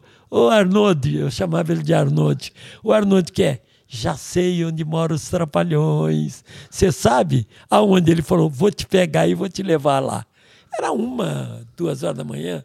Ele chegou lá em Jacarepaguá, morava lá, me pegou no carro e me levou na estrada velha de Jacarepaguá e parou. Os trapalhões moram aqui. Aí eu olhei e falei, mas mora aqui aonde? Mato, mato, mato. Ele falou, olha para a lagoa. Quando eu olhei para a lagoa, tinha uma casa no meio da lagoa. Você já imaginou o que é isso? Caramba. Uma casa de é, tipo barraco, tipo morro, barraco de morro. No meio que tinha um. Ele falou: olha, o detalhe, tem um fio de telefone que vai até a casa. Eu falei, caraca, que no, demais. é aqui mesmo. No outro dia chamei a equipe, eh, cenografia, tudo levei para lá, falei, eu quero essa casa. Aí nós vamos fazer igual, mas eu preciso que ela vire, que ela anda. E fizeram em cima de uma balsa. Porque tinha hora que eu tinha que filmar, eu encostava ela e botava as câmeras em terra firme para filmar. E aí que eu descobri a casa dos Trapalhões. Pode ver na filha dos Trapalhões, a casa deles é isso. é dentro de, que da água. Demais, que demais. Então, esse filme, você falar qual o melhor filme, qual o filme que você gosta mais? É, o Renato falou uma coisa uma vez que é verdade. O filme é como um filho da gente. Todos eles a gente gosta, gosta igual. Mas eu tenho uma quedinha pela Filha dos Trapalhões. Trapalhões. Não sei se é porque eu fiz a história, eu, eu tenho. Você vai ver o, o, o roteiro, ele está muito bem feito. Fui eu que fiz o roteiro. Esse não foi o Vitor Lustosa. Uhum. Esse fui eu. Mas você vai ver que eu, eu, eu, eu queria filmar no metrô. Eu dei um jeito de filmar no metrô. Eu vi num filme inglês um cara que é, escondia a criança da mulher e escondeu numa casa de cachorro. E ele andava com aquela casa de cachorro.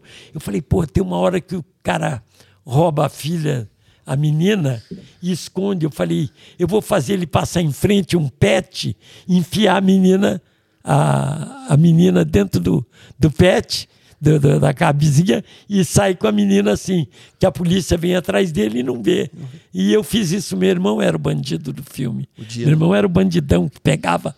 E eu fiz essa, essa, essa jogada. Eu falei, eu quero fazer aquela jogada do americano eles entram, no, ele, meu irmão entra no metrô e os caras vêm a, a porta fecha. Só que não é nada combinado. Eu tive que botar as câmeras e ficar esperando.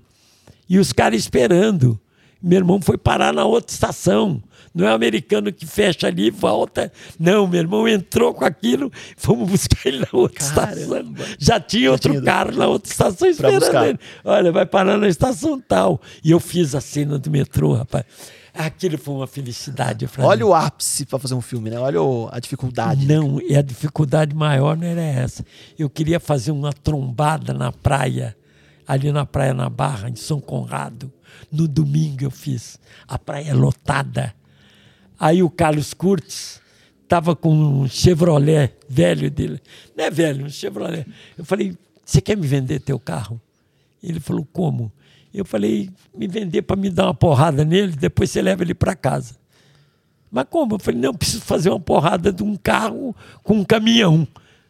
Porque em cima do caminhão tinha o Renato, o Didi, em cima de um banco, com a perna encolhida e na ponta do banco estava a casa de cachorro, que era a filha dos trapalhões. E ele com a perna encolhida. Se ele esticasse, jogava a criança fora. E o bandido vinha correndo e botava ali. E eu falei, eu preciso dar uma porrada, que eu preciso que esse banco, na porrada, ele cai e sai rodando pela estrada, pela avenida ali Era Senambetiba. Eu mandei fazer umas rodinhas de é, rolemã embaixo do banco, ele ia rolando. E fiz, rapaz. Dei mal. E o alemão falou: tá bom, vai, bota lá o carro, seja o que Deus quiser. Falei, vai lá, o carro é meu, mas depois vou te dar. Tá. Falei que eu combinei com a produção, estava tudo certo. E dei uma porrada no Só carro. podia ser uma porrada, não tinha como ensaiar, né? É uma porrada só, Foi né? Uma só. Uma só. Bah, e aí, eu tinha visto no. Eu tinha visto na Avenida Brasil, caiu um, um caminhão de feijão bateu na Avenida Brasil e espalhou feijão pela Avenida Brasil toda. E o que, que as mulheres faziam? Não era essa calcinha que usa hoje, né? Muitas mulheres tiravam a calça puxava a blusa aqui embaixo, dava nó na calça e enchia. De feijão. A calça de feijão. Eu falei, que loucura! Eu vi essa cena. Que loucura, nego dando nó na camisa, enchendo camisa de feijão. Não. Feijão preto, aquele feijão que se come muito no Rio. Eu falei, eu vou fazer igual vou bater com um caminhão de galinha, vai voar galinha para tudo quanto é lado, e vou pedir a figura, o tinha um pouco de figuração, mas o resto era um povo. E eu com o alto-falante, olha, gente, na hora que voar a galinha, vocês podem pegar a galinha. Puta. Aí foi uma confusão, carro caindo, nego pegando galinha e tudo, tudo. Aí o que acontecia? O banco corria e parava do lado de uma mudança. Na mudança, os caras vinham, tiravam o cobertor de um sofá e jogava e cobria o banco dele. Vinha outros dois e pegava o banco dele, pensando que era o sofá, e botava na, na catraca. Era 13 terceiro andar. Nossa. E ia subindo. Ele com a perna encolhida, a criança aqui, o cobertor. Rapaz, na hora que caiu o cobertor, no cinema, a molecada levou um susto caiu o cobertor e ficou ele ali. E os caras os cara da manivela discutindo, não, porque o Flamengo é melhor, não, é o Botafogo, não, porque eu te quebra a cara e soltava aquilo, fazia. Aí pega aí, pá! E o banco fazia assim. E o Didi lá. O Didi no banco, deitado, né? Foi um negócio. Foi, eu, eu, foi muito bem molado. Dá pra ver, dá pra ver a energia que você fala de. de não, e o Didi com a perna enfaixada. Ele com o joelho. Ele estava com o joelho que não podia mexer, mas ele fez toda fez a cena. E depois, o que acontecia? Ele acordava, ele acordava, olhava e via uma coisa mexendo. Ele levantava a calça, enfiava a mão, puxava e falava: um pinto. Que era, era um pintinho, pintinho. que tinha entrado ali.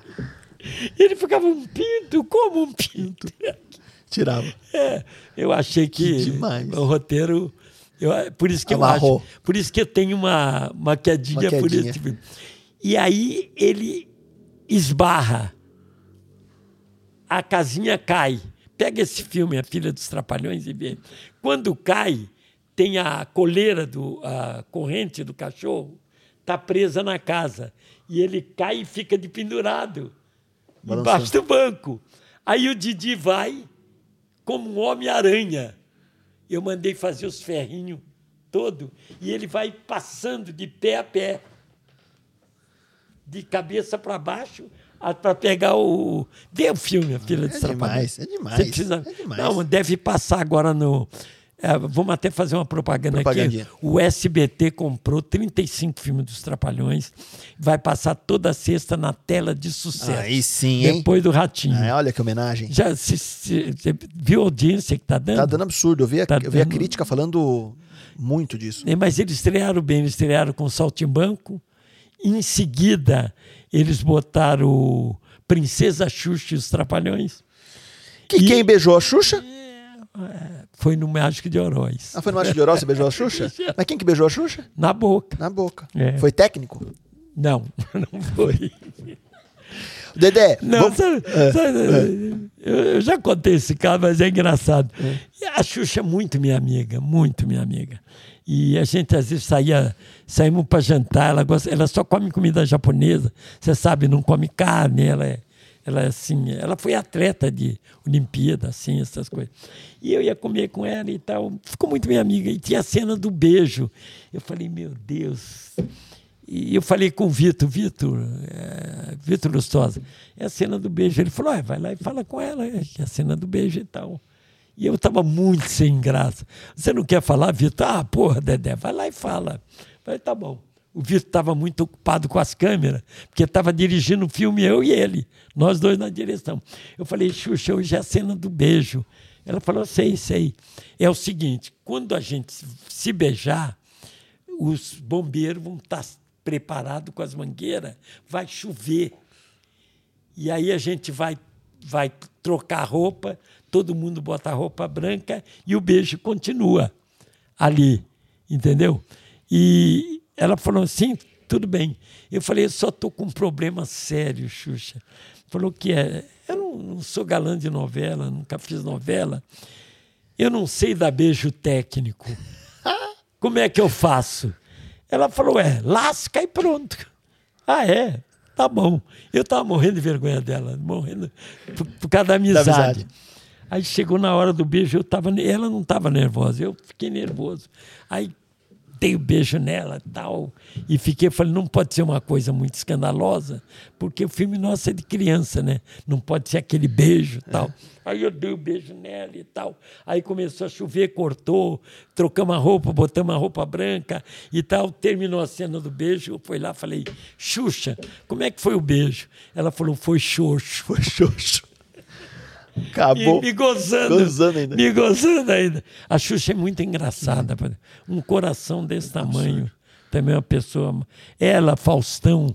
Faustão, um cara de um coração grande também. Roberto Carlos. Muita gente não sabe, mas são pessoas maravilhosas. E bom caráter bom da caráter. televisão que te falei. Tony Ramos é um deles, Lúcio Mauro é outro, é, o Tarciso Meira e a Glória. Eu tenho uma passagem com Tarciso Meira e a Glória que eu, eu no Criança Esperança, eu falei isso para os dois. A gente fazendo Tão Criança bom falar, Esperança. né? Foi assim, na Excelsior, foi o primeiro dia de gravação nosso, lá que a gente ia gravar. Eu ia descendo, aqui em São Paulo, a gente ia descendo a escada ali da televisão eles vinham entrando. A gente falou, pô, rapaz, olha, e a Glória é o Tarcísio Meira, a gente novo começando, né? São os dois. Ela parou e falou, ô, oh, oh, meninos, vem cá, meninos. Sim, dona, dona Glória, Glória do seu Tarcísio. Falou, tem papel e lápis aí? Eu, não, senhora. Eu pensei que era para dar autógrafo, alguma coisa. Eu falei, não, só quero que você escreva uma coisa aí vocês vão ser o maior nome de humor no Brasil. Uau. Pode assinar, eu assino embaixo. Glória Menezes. Nós ficamos assim, bobo. E eles foram embora, despediram e foram embora. Ela falou isso. Eu falei, caramba, ela nem lembrava direito. E você conseguiu falar isso para ela depois? Consegui que falar demais isso, ela. isso. Ela falou: não, não fomos nós, foi os trapalhões.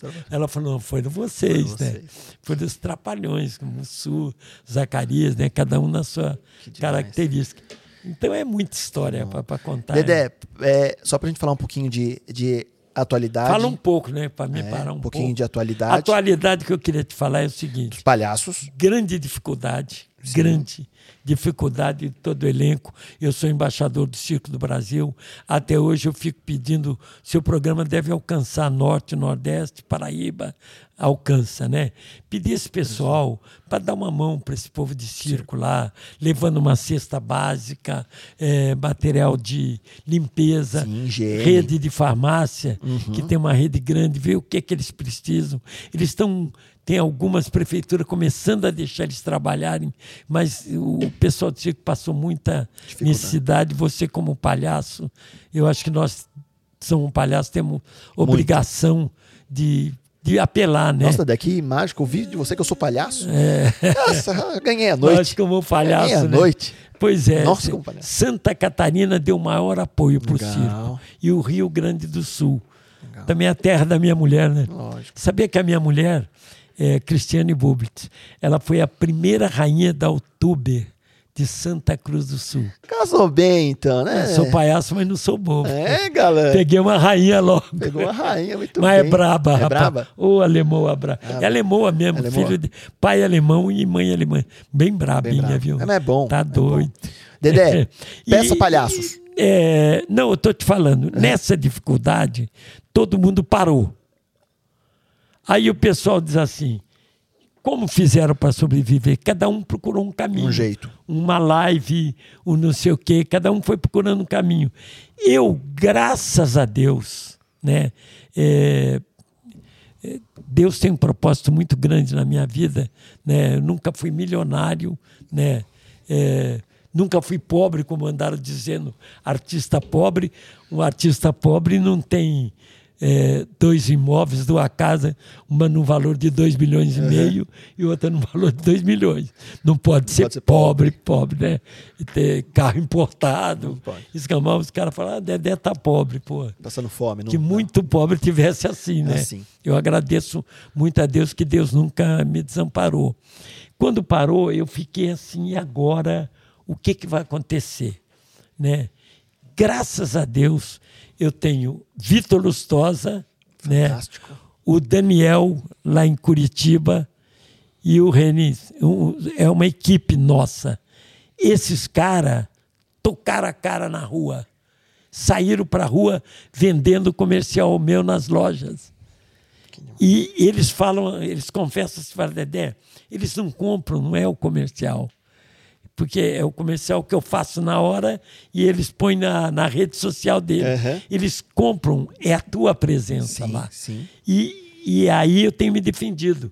Eu teve, teve semana aí que eu gravo 10 lojas, 15 lojas. Já teve semana de gravar quase 20 lojas. Uau. É porque eu vou, quando chego lá, já tá mãe, o pai, o filho, tiram foto na loja comigo. Eu falo da loja, eu falo da cidade. Mas graças ao Daniel, esse Daniel, e ao Vitor Lustosa, que é uma equipe que não me abandona, né? Tá sempre junto comigo. E- e o Bananinha. eu tenho- e o Carlos, Carlos, o, o Carlos que você viu ligando hoje para mim, para me dar satisfação, né? Sim. O Carlos também, que é o, o meu procurador, né? E depois surgiu quem? Bananinha. Bananinha. Que faz os comerciais junto comigo. Cara fantástico. Ele que me botou no TikTok. Oi, turma, eu tô lá, é Dedé Trapalhão. Já bem. tinha um Dedé Santana, então eu botei Dedé Trapalhão Ótimo nome. no TikTok. Eu quero bananinha aqui, viu? É, que é, uh, É, ele vai ficar é, feliz, Muito, cara. muito, muito, muito. Mas você vai se divertir muito com Eu- ele. eu tenho Ele certeza. tem história, porque ele veio do circo. Sim. Ele, eu nem vou contar a história, porque ele tem história com Beto Carreiro. Como que ele saiu do circo, como ele foi parar no Beto Carreiro. Tra- traga ele, sim. Era bom se você pudesse trazer o pai dele também, né? Show. Que é o Durão, comandante Durão. Que legal. Fazia a Praça sim, Nossa. Sim, do, do Comando Maluco.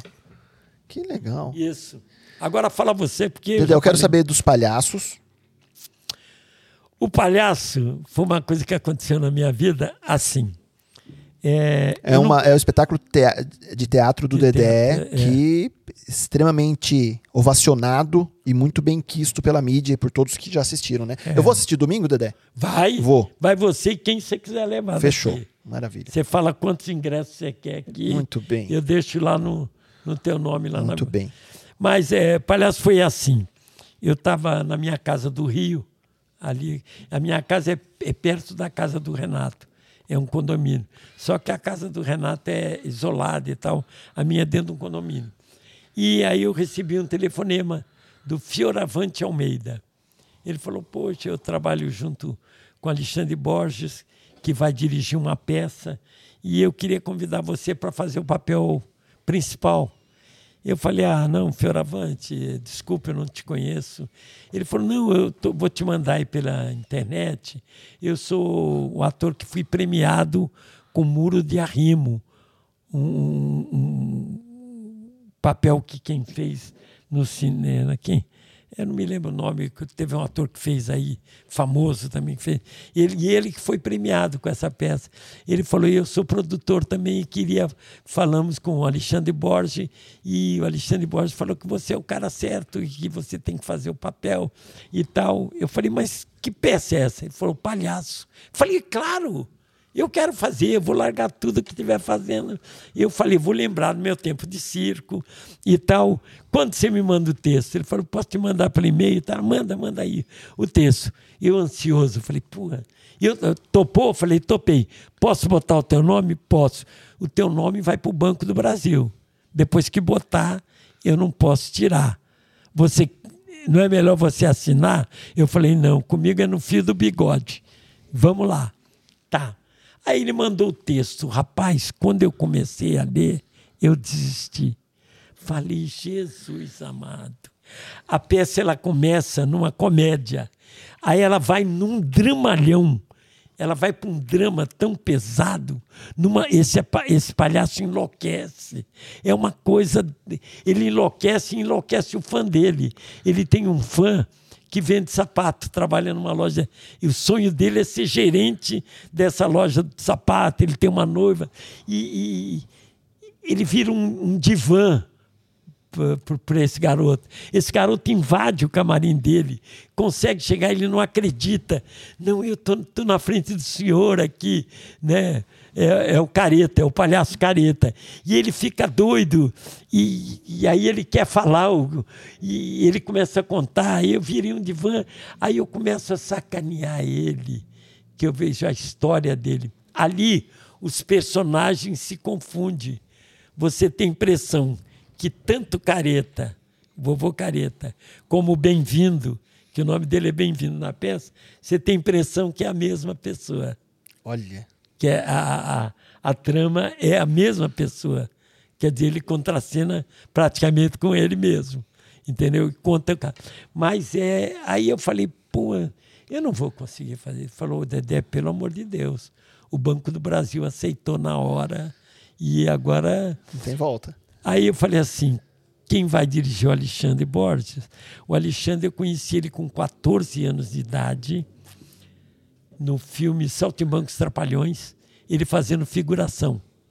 O pai dele tinha um teatro que fazia o Saltimbancos. E ele levou a garotada para ver a filmagem do Saltimbanco e aproveitou e fez figurante. Figura, figurante. Até ele me emocionou quando ele falou isso uma vez, porque ele falou na Ana Maria Braga, falou, é incrível que dos trapalhões, o único que vinha falar com a gente, vinha perguntar se a gente precisava alguma coisa, era o Dedé. Os outros trapalhões saíam direto, mas o Dedé vinha perguntar: tá tudo bem, gente? Vocês precisam de alguma coisa? Porque eles estavam na plateia do circo assistindo, né? Até fiquei emocionado com isso. Ele falou: pô, não sabia disso, cara. Ele falou: mas você fez várias vezes isso lá. E aquilo marcou para mim.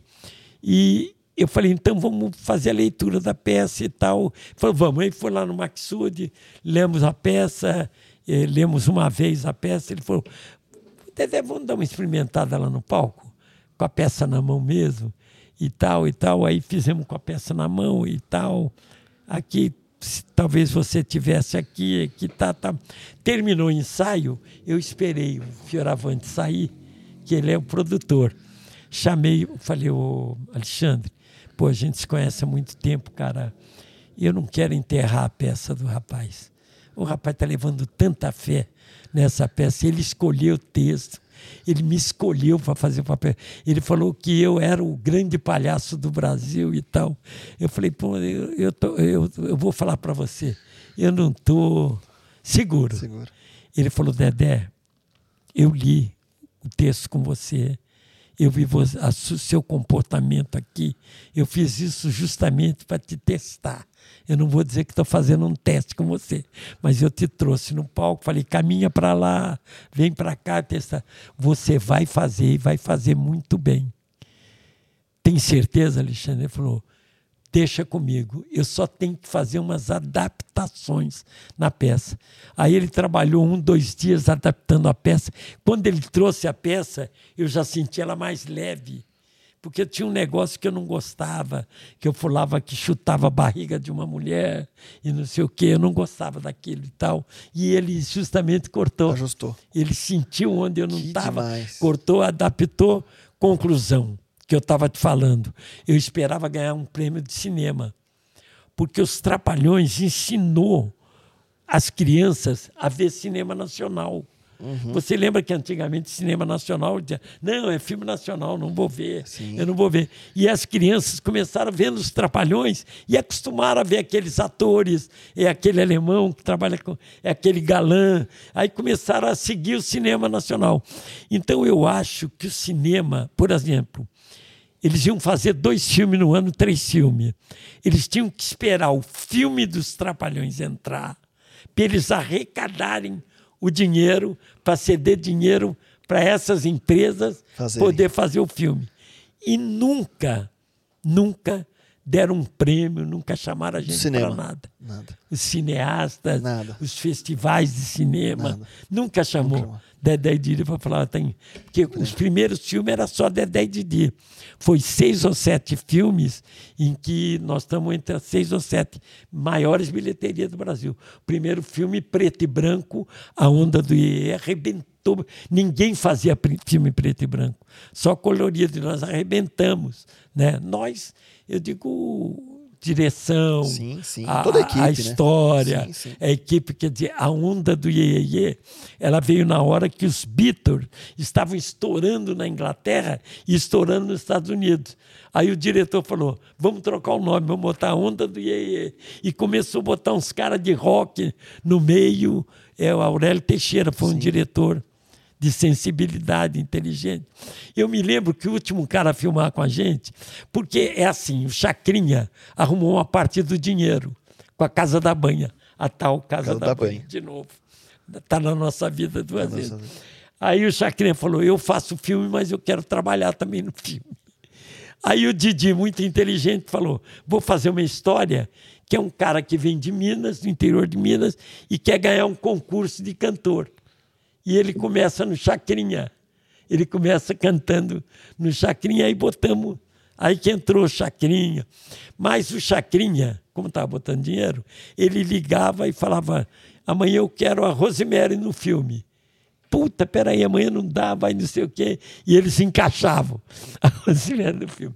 Outro dia ele ligou, sabe qual foi o último que ele ligou? Ele falou: não, agora é o último pedido meu, mas vocês têm que colocar ele.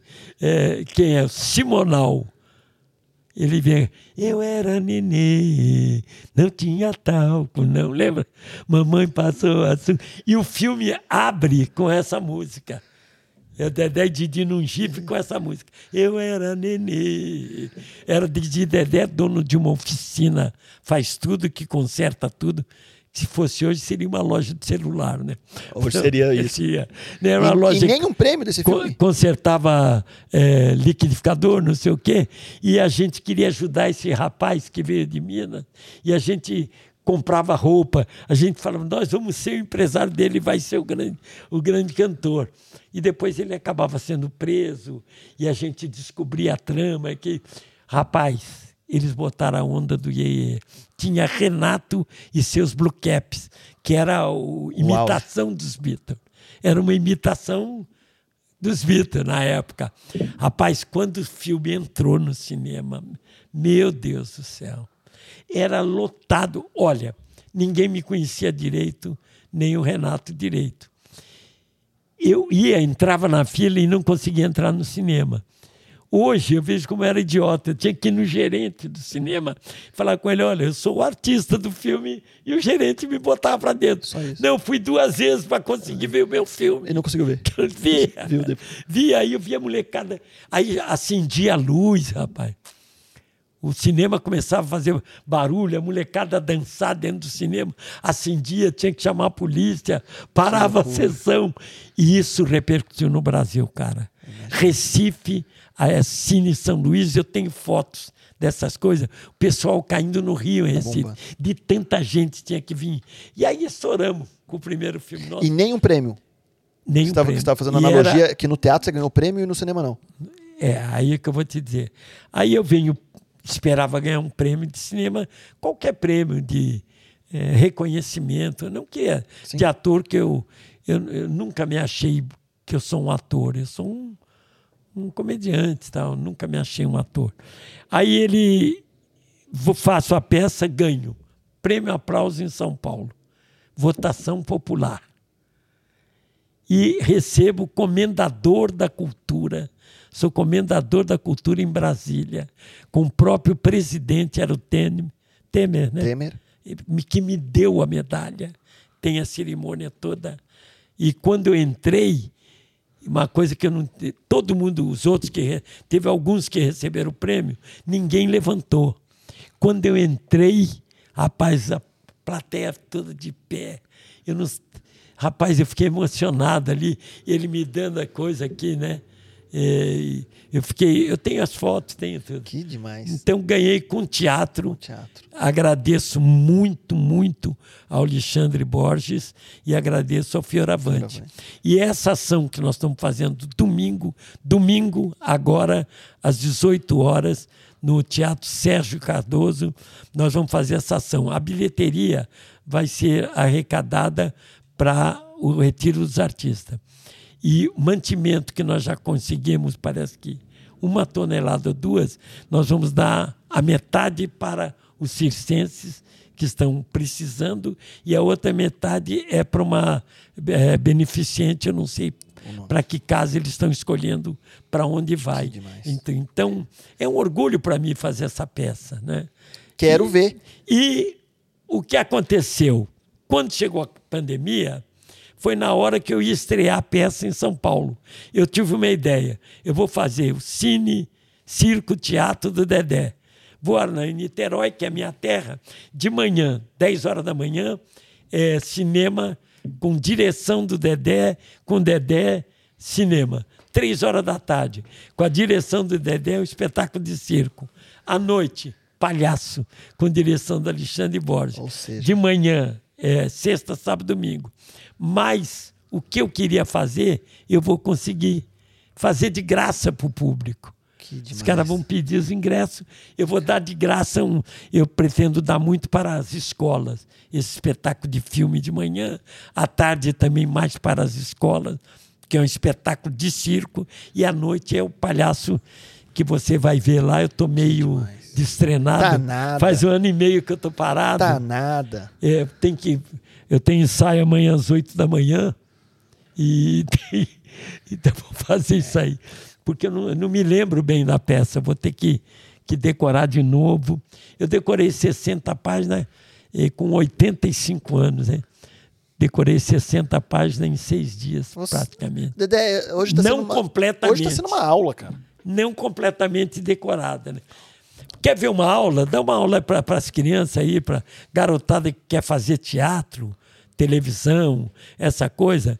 Pega um filme na internet que chama Assim Era Atlântida. Esse pessoal tem que ver esse filme. Assim era Atlântida. Quem quer fazer cinema tem obrigação de ver esse filme. E na. Pode falar da Netflix? Sim, Netflix. A Netflix tem lá um, um chama, tem quatro filmes que chama Filmes. Chama Filmes. É mostrando como foi feito filme de baixo orçamento, sem dinheiro e que marcaram época e deram grande bilheteria. Por exemplo, Duro de Matar foi um. Ninguém queria fazer o filme. Schwarzenegger não quis, o Stallone não quis. Eles falaram: vamos pegar o. Como é o o que fez o filme. Eu não sei o nome do. É, o, do Duro de Matar. É, ele fazia o, o gato e a gata. Era, seria a televisão cômico. Falei, pô, mas vai pegar um comediante para fazer um herói. E, e, aí ninguém queria, porque o herói era meio bobo, meio covardão. Não é que era covardão, ele era herói por acaso. Uhum. E o Bruce Willis, quando leu, falou: Eu quero fazer e foi fazer o, papel. Ele, como ele improvisava muito, igual os Trapalhões, no, no seriado dele, falou: você não pode improvisar, isso tem que constar no roteiro. Mas ele começou a fazer o filme, os roteiristas chamaram ele e falaram: vem cá, o que, que você acha disso? Ele falou: não, ali eu faria isso, isso. E aquela cena, aquela cena eu faria descalço mas tá os vidros quebrados. Ele fala, por isso mesmo, porque eu vou pisar nos vidros meu pé vai ficar sangrando e os bandidos vão me pegar e começa marca de sangue minha. E foi fazendo, fazendo. Bom, para você ter uma ideia, foram feitos parece que cinco filmes duros de matar. mas o primeiro é sensacional.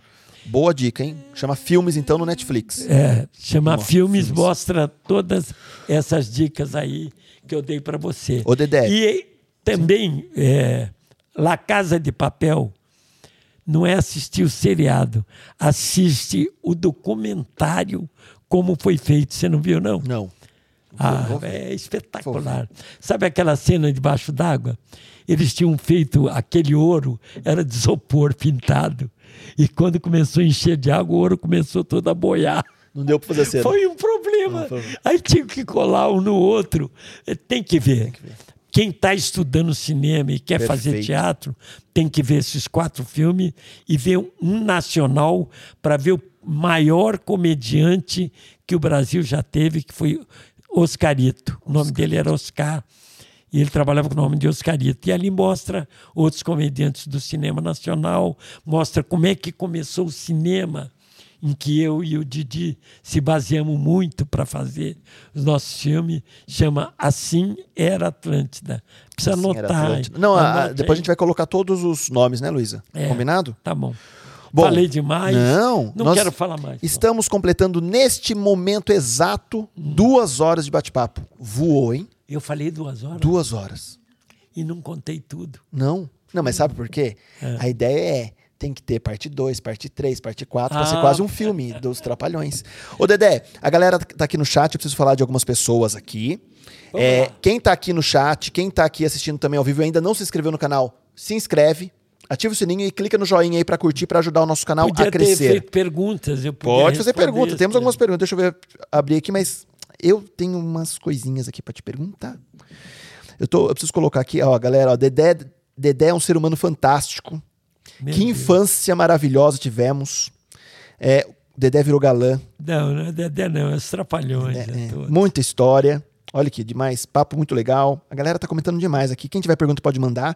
Porque agora eu vou fazer uma brincadeira com você, Dedé. Não, não pra gente encerrar o isso. bate-papo. Não faça minha pro. isso. Eu tô triste porque eu queria con- conversar umas 5 horas, né? Tá, tá difícil isso, né? Mas nós vamos ter tempo.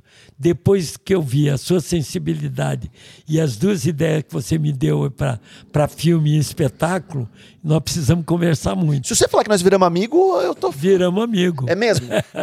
Mais que amigo. Fala assim, fala assim, nós já até trocamos WhatsApp. Troca- vamos trocar de trocar WhatsApp. Não, Mas ele me deu, gente, ele me deu uma ideia para um final de um filme aí que é sem, eu não sabia, eu contei para ele, não vou dizer para vocês o que é. Não pode contar. Mas eu contando para ele, eu falei, eu não achei o final certo do filme.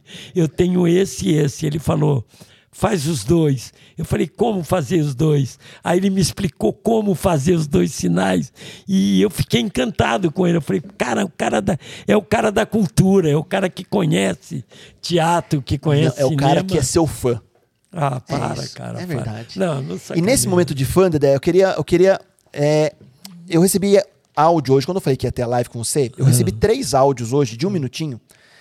É, e eu queria que, que você ouvisse que é a importância do fã na vida de qualquer pessoa. Então hoje eu tô aqui com o Eu Dedé, aprendi isso com. que eu sou fã. Eu aprendi isso com o Kiko. Hoje eu tô, é, hoje eu tô te vendo e pra mim tá sendo um holograma, quase eu tô vendo que não dá pra entender a emoção que eu tô tendo. Eu falei que eu ia te buscar, eu vou te levar, a gente vai E eu jantar. tô acordado desde três horas da manhã. Então, eu tô cara. preocupado com você, que a gente tem jantar Não, hoje não. ainda, ainda.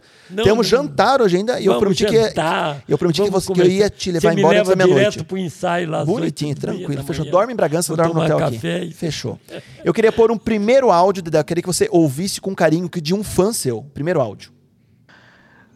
Oi, Dedé. Fiquei muito feliz. Fiquei sabendo que você está hoje com o Edu Toledo, do Napcast. Para. Olha, eu fico muito emocionado em poder te ouvir, essa pessoa boníssima que você é. Fica meu carinho, uma saudade enorme. A gente ligou muita criança.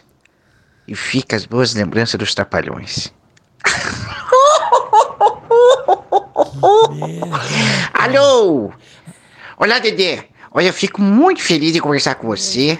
A gente alegrou muitas criancinhas e estamos muito felizes de ver você aí no Nepcast falar um pouco dos trapalhões. Um beijo, um falar, abraço, Zacarias.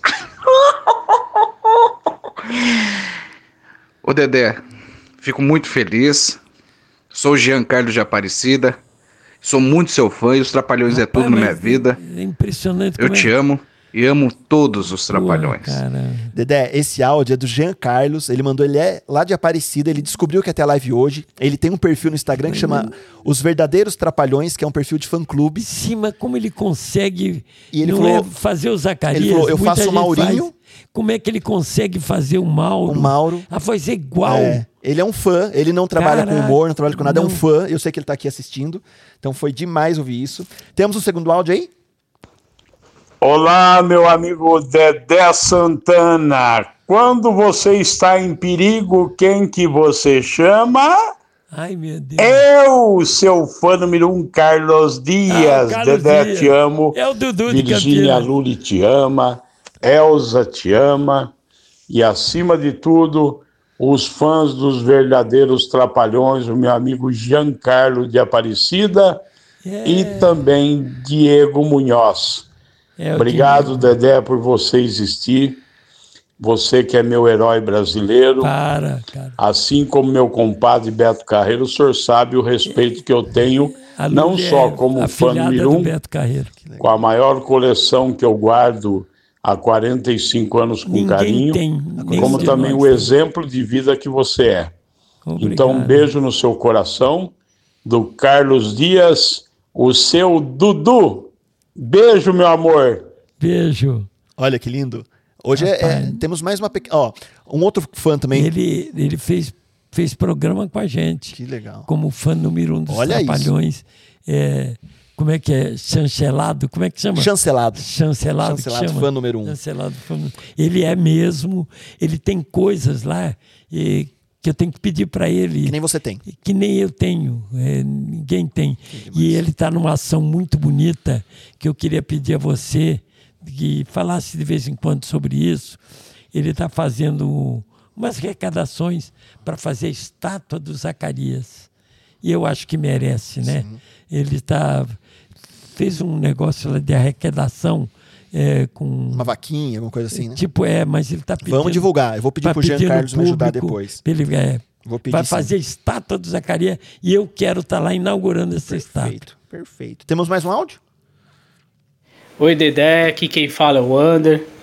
Ander Fiquei Tavares. sabendo que você ia participar hoje do, é um do podcast do NapaCast.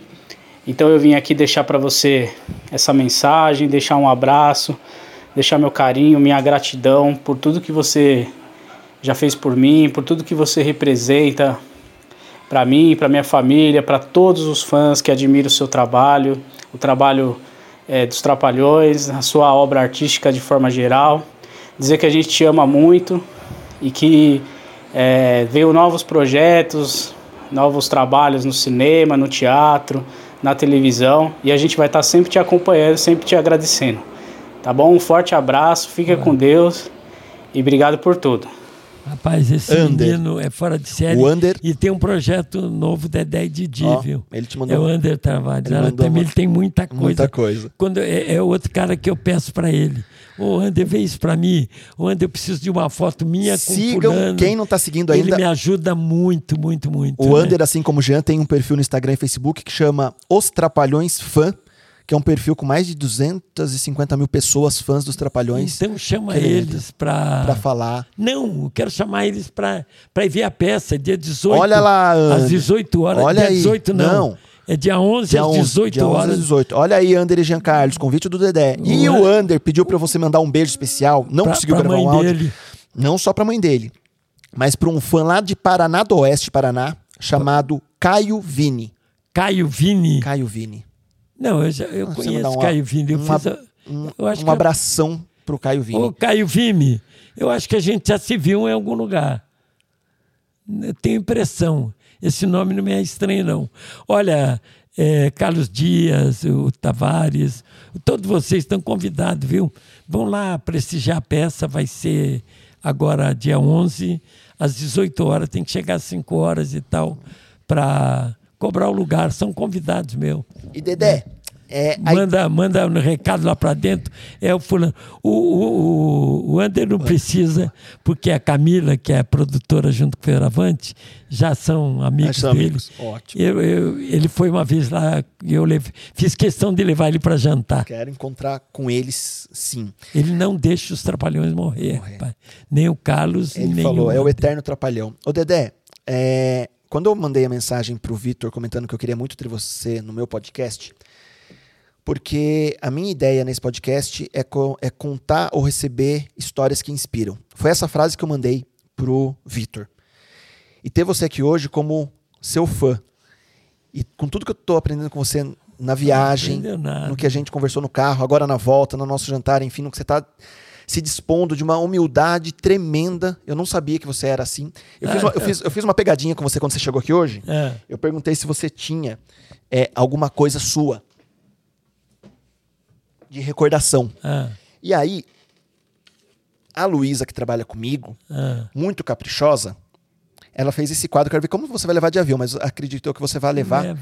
Nós, ela fez um registro das suas principais obras de toda a sua carreira. Caramba, Jesus amado.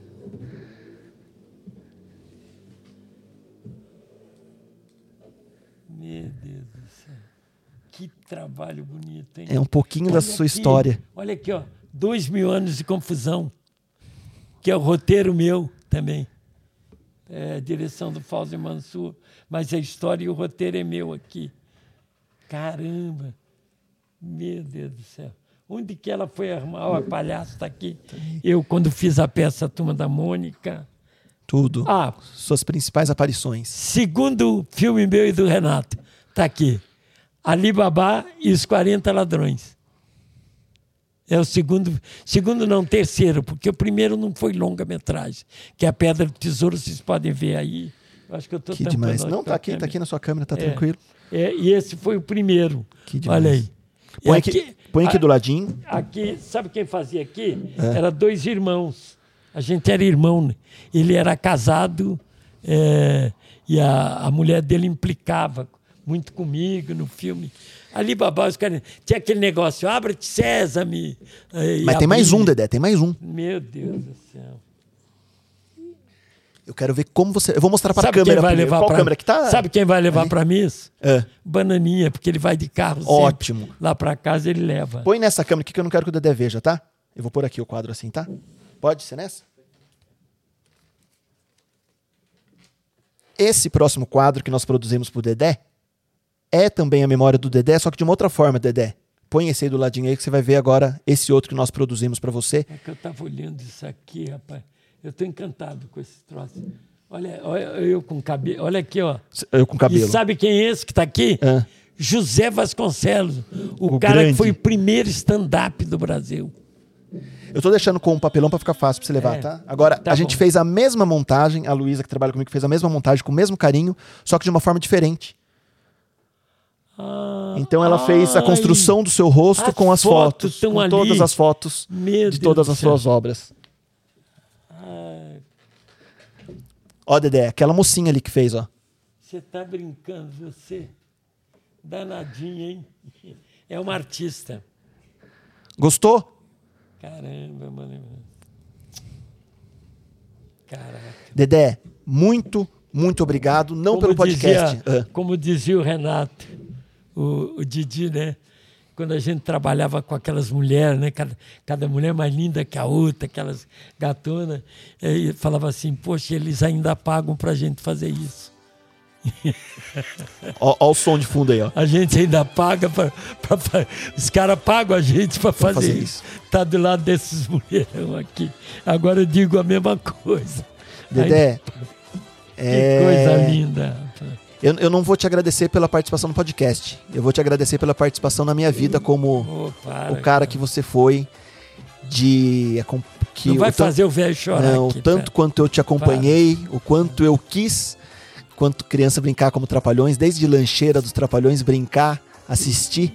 E Eu- hoje ter uma camiseta e poder nunca conseguir ir num show E de eu sou vocês. apaixonado por essa foto com essa camiseta, porque aí tem os trapalhões normais, quer dizer, melhoraram um pouco a cara da Com gente. botox, com botox? É um botoxinho botaram aí, mas tem os desenhos. Sim. É- essa é a mai- e, e esse emblema é dos heróis trapalhões, que a gente tinha uma música que chamava Super-Heróis Brasileiros.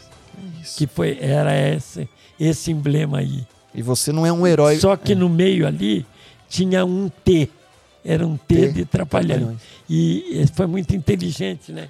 Que eles botaram a foto nossa, os trapalhões aqui e o desenho, rapaz. Sensacional. Sensacional. Se eu não tiver uma camisa dessa, Eu vou monto. mandar pra você. Manda mesmo. hein? Obrigado por Opa. tudo que você fez por todos nós todo esse tempo Nada, e que você faça muito mais ainda. Eu que tenho a- que agradecer a vocês e agradecer muito a Deus por ter pertencido a esse grupo, né? Que seria do Dedé se não fosse meu querido Mussu, Zacarias, meu amigo Didi, né? O pessoal falou assim: "Ah, chama o Didi. Eu falei: ah, eu queria muito falar com o Didi, mas não é tão fácil assim. O Didi nem dá entrevista direito. Seria tão incrível. Vamos trazer o Sargento Sabe Pincel. o que está acontecendo com ele? É. Ele está muito cuidadoso com essa pandemia. Tá certo. Para falar a verdade, ele não está recebendo ninguém, Ninguém. na casa dele, sabe? Ele está muito cuidadoso. Está com 86 anos, ele está certo, ele já tomou Sim. as vacinas, mas nós temos um projeto que eu não posso falar. pode falar, segredo. Mas temos um projeto juntos aí para fazer. A gente ia fazer um, ia começar, olha, a gente ia começar um filme, um seriado e o- esse projeto que eu não posso falar o que é. Quando veio a pandemia aí parou agora vai tudo voltar ao normal. Agora, você soube que o Renato tem uns trechos aí na. Posso falar mais um pouco? Não. Não, tô preocupado com a sua janta. Eu fico Não, aqui até não. meia-noite. Eu tô preocupado com a sua É, janta só. Tem, tem uns trechos na internet, vê aí saltimbancos musical no teatro. Rapaz, o Didi deu um show. Tem uma cena, ele na máquina de escrever, cantando com os cantores e as bailarinas, que a coisa é, é, é lindo. Eu fiquei até com inveja porque eu não estava nesse quadro. Fiquei até com inveja, porque o quadro ficou tão lindo. Ele batendo uma máquina de escrever, uma iluminação linda em volta, com, vai clareando aos poucos e vai aparecendo os cantores, os cantores e as bailarinas, que eles todos eles cantavam e dançavam, e aí vai fazendo a coreografia e com ele batendo a máquina, té, té, e cantando. Onde quer que esteja, meu caro barão. É lindo, lindo. Tem na internet isso, tem. É Obrigado. muito lindo. Eu tenho trabalhos do, do Renato é, que eu acho espetacular. Por exemplo, eu acho que o melhor trabalho meu e do Renato no cinema, como ator, chama-se Aladim, a Lâmpada Maravilhosa. Foi o primeiro trabalho como ator, tanto meu como dele, que eu gostei. E era a primeira vez que ele fazia uma cena séria no cinema. Chama Aladim, a Lâmpada Maravilhosa. O filme que eu acho, eu estou falando nos dois só, né? O filme que eu acho mais engraçado nosso, Robin Hood, O Trapalhão da Floresta. Demais. Onde eu me visto de padre. Demais. Tem umas cenas Demais, muito engraçadas. demais. Ele fazendo o Robin Hood, né? Ele se veste no lugar do Robin Hood. Eu acho. Não, as sacadas de vocês eram absurdas. É, então, os filmes assim, que- comigo e o Renato só, é o Robin Hood Trapalhão, é Aladim Lâmpada Maravilhosa e tem, tem mais um que eu gosto muito, é, pela plasticidade dele, que é A Ilha do Tesouro. Todos esses vão passar, né? A Ilha do Tesouro é lindo, mas era só eu e ele também, só os dois, mas é muito lindo. Tem navio pirata, tem. É muito. Era o JB Tanco, né? Sensibilidade em pessoa. Absurdo. É isso aí, gente. Dedé, eu posso prometer uma. Obrigado quem eu- teve saco para me aturar até eu- agora. você pode prometer uma próxima vinda? Eu, claro, Então claro. tá bom. Então tá bom, porque tem muita prazer. história ainda, tinha Talvez muita pergunta. até com bananinha. Com bananinha. Talvez venha até com ele. Vamos armar, a gente faz algumas coisas aqui. Tá bom. E obrigado, de coração. Não, eu que agradeço esse carinho. Que teu, espiritualidade, que é magnífico foi passar esse, passar esse dia, estar passando esse dia com você. Eu tô desconfiado que você vai me aturar muito, Eu também tô. porque eu bato o olho nas coisas e sei. Eu tenho essa facilidade. Aí eu falei com o Vitor, eh, do que era a tua empresa, do que era isso aqui.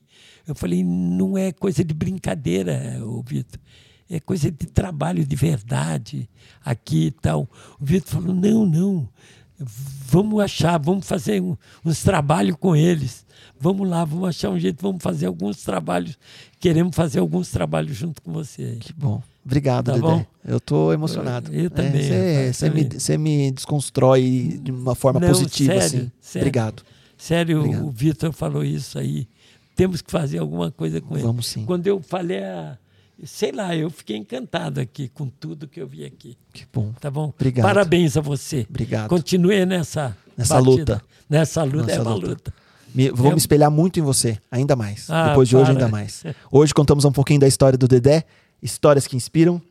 Gente, quem não está seguindo o canal ainda se inscrevam. Ah, provavelmente amanhã, ou no mais tardar depois de amanhã, nós temos o Napa Cortes com os melhores cortes daqui da entrevista do Dedé. Então compartilhem para que a gente registre ainda mais a memória desse eterno trapalhão chamado Dedé Santana. É isso, Dedé?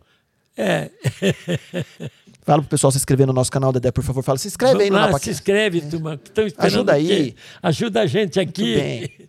Queremos melhorar mais. É isso aí. Já tá bom demais. Já tá bom mas- demais. Mas vamos melhorar mais, né? Vamos melhorar mais ainda. Acho que a gente vai fazer uma dupla aí, vamos melhorar. Vamos- nossa, vamos vamos fazer embora. coisa. Então, se inscreve aí no canal pra gente melhorar tudo. É isso tá? aí. Vamos fazer umas coisas. Olha, o Arrelia lá tem que fazer comedinha com a Arrelia. Com a Relia Bisneto Eu lá, vamos trazer o entrar- cara. Eu quero entrar nessa comedinha com a Vambora. Arrelia pra recordar Vamos fazer junto. o- os coisas que eu já vou fiz. falar com o Carlos, vamos produzir junto isso. A gente, eu vou tentar falar com ele, a gente Eu vai produzir tô, por aqui. tô até agora Fechou? apaixonado pelo Eu mais, moleque. eu mais. O moleque, né? Ele é fazendo- sensacional. É. Eu vou combinar com ele, a gente vai produzir algo junto. Tá, Muito obrigado a todos, né? Sem esquecer que os grandes palhaços do Brasil, nós temos aí a Relia, Piolim e o Carequinha. O Carequinha é Fusarque Torresmo, né? Que foram, que foram para a televisão. O Carequinha não era bem palhaço, ele era mais um apresentador. Era um palhaço apresentador e que saltava demais. Pirueta, salto mortal e tal. Esses nomes a gente não pode. E Fusarque Torresmo também. Podemos né? esquecer jamais. É. Que viva o palhaço. É. Que viva o palhaço que habita dentro Que de cada um de nós. palhaço, Não é? foi. Vitão, solta a vinhetinha dos Trapalhões pra gente encerrar. T- Estamos na aberta, Fê? Estamos aqui, Dedé. Tchauzinho pra todo mundo aqui. Vamos acabar nos Trapalhões. Obrigado. Obrigado, gente. Valeu todo mundo que nos apoia. Valeu todo mundo que nos seguiu. Compartilhou hoje. Continue assim. Obrigado, gente. Valeu. Tchau, tchau.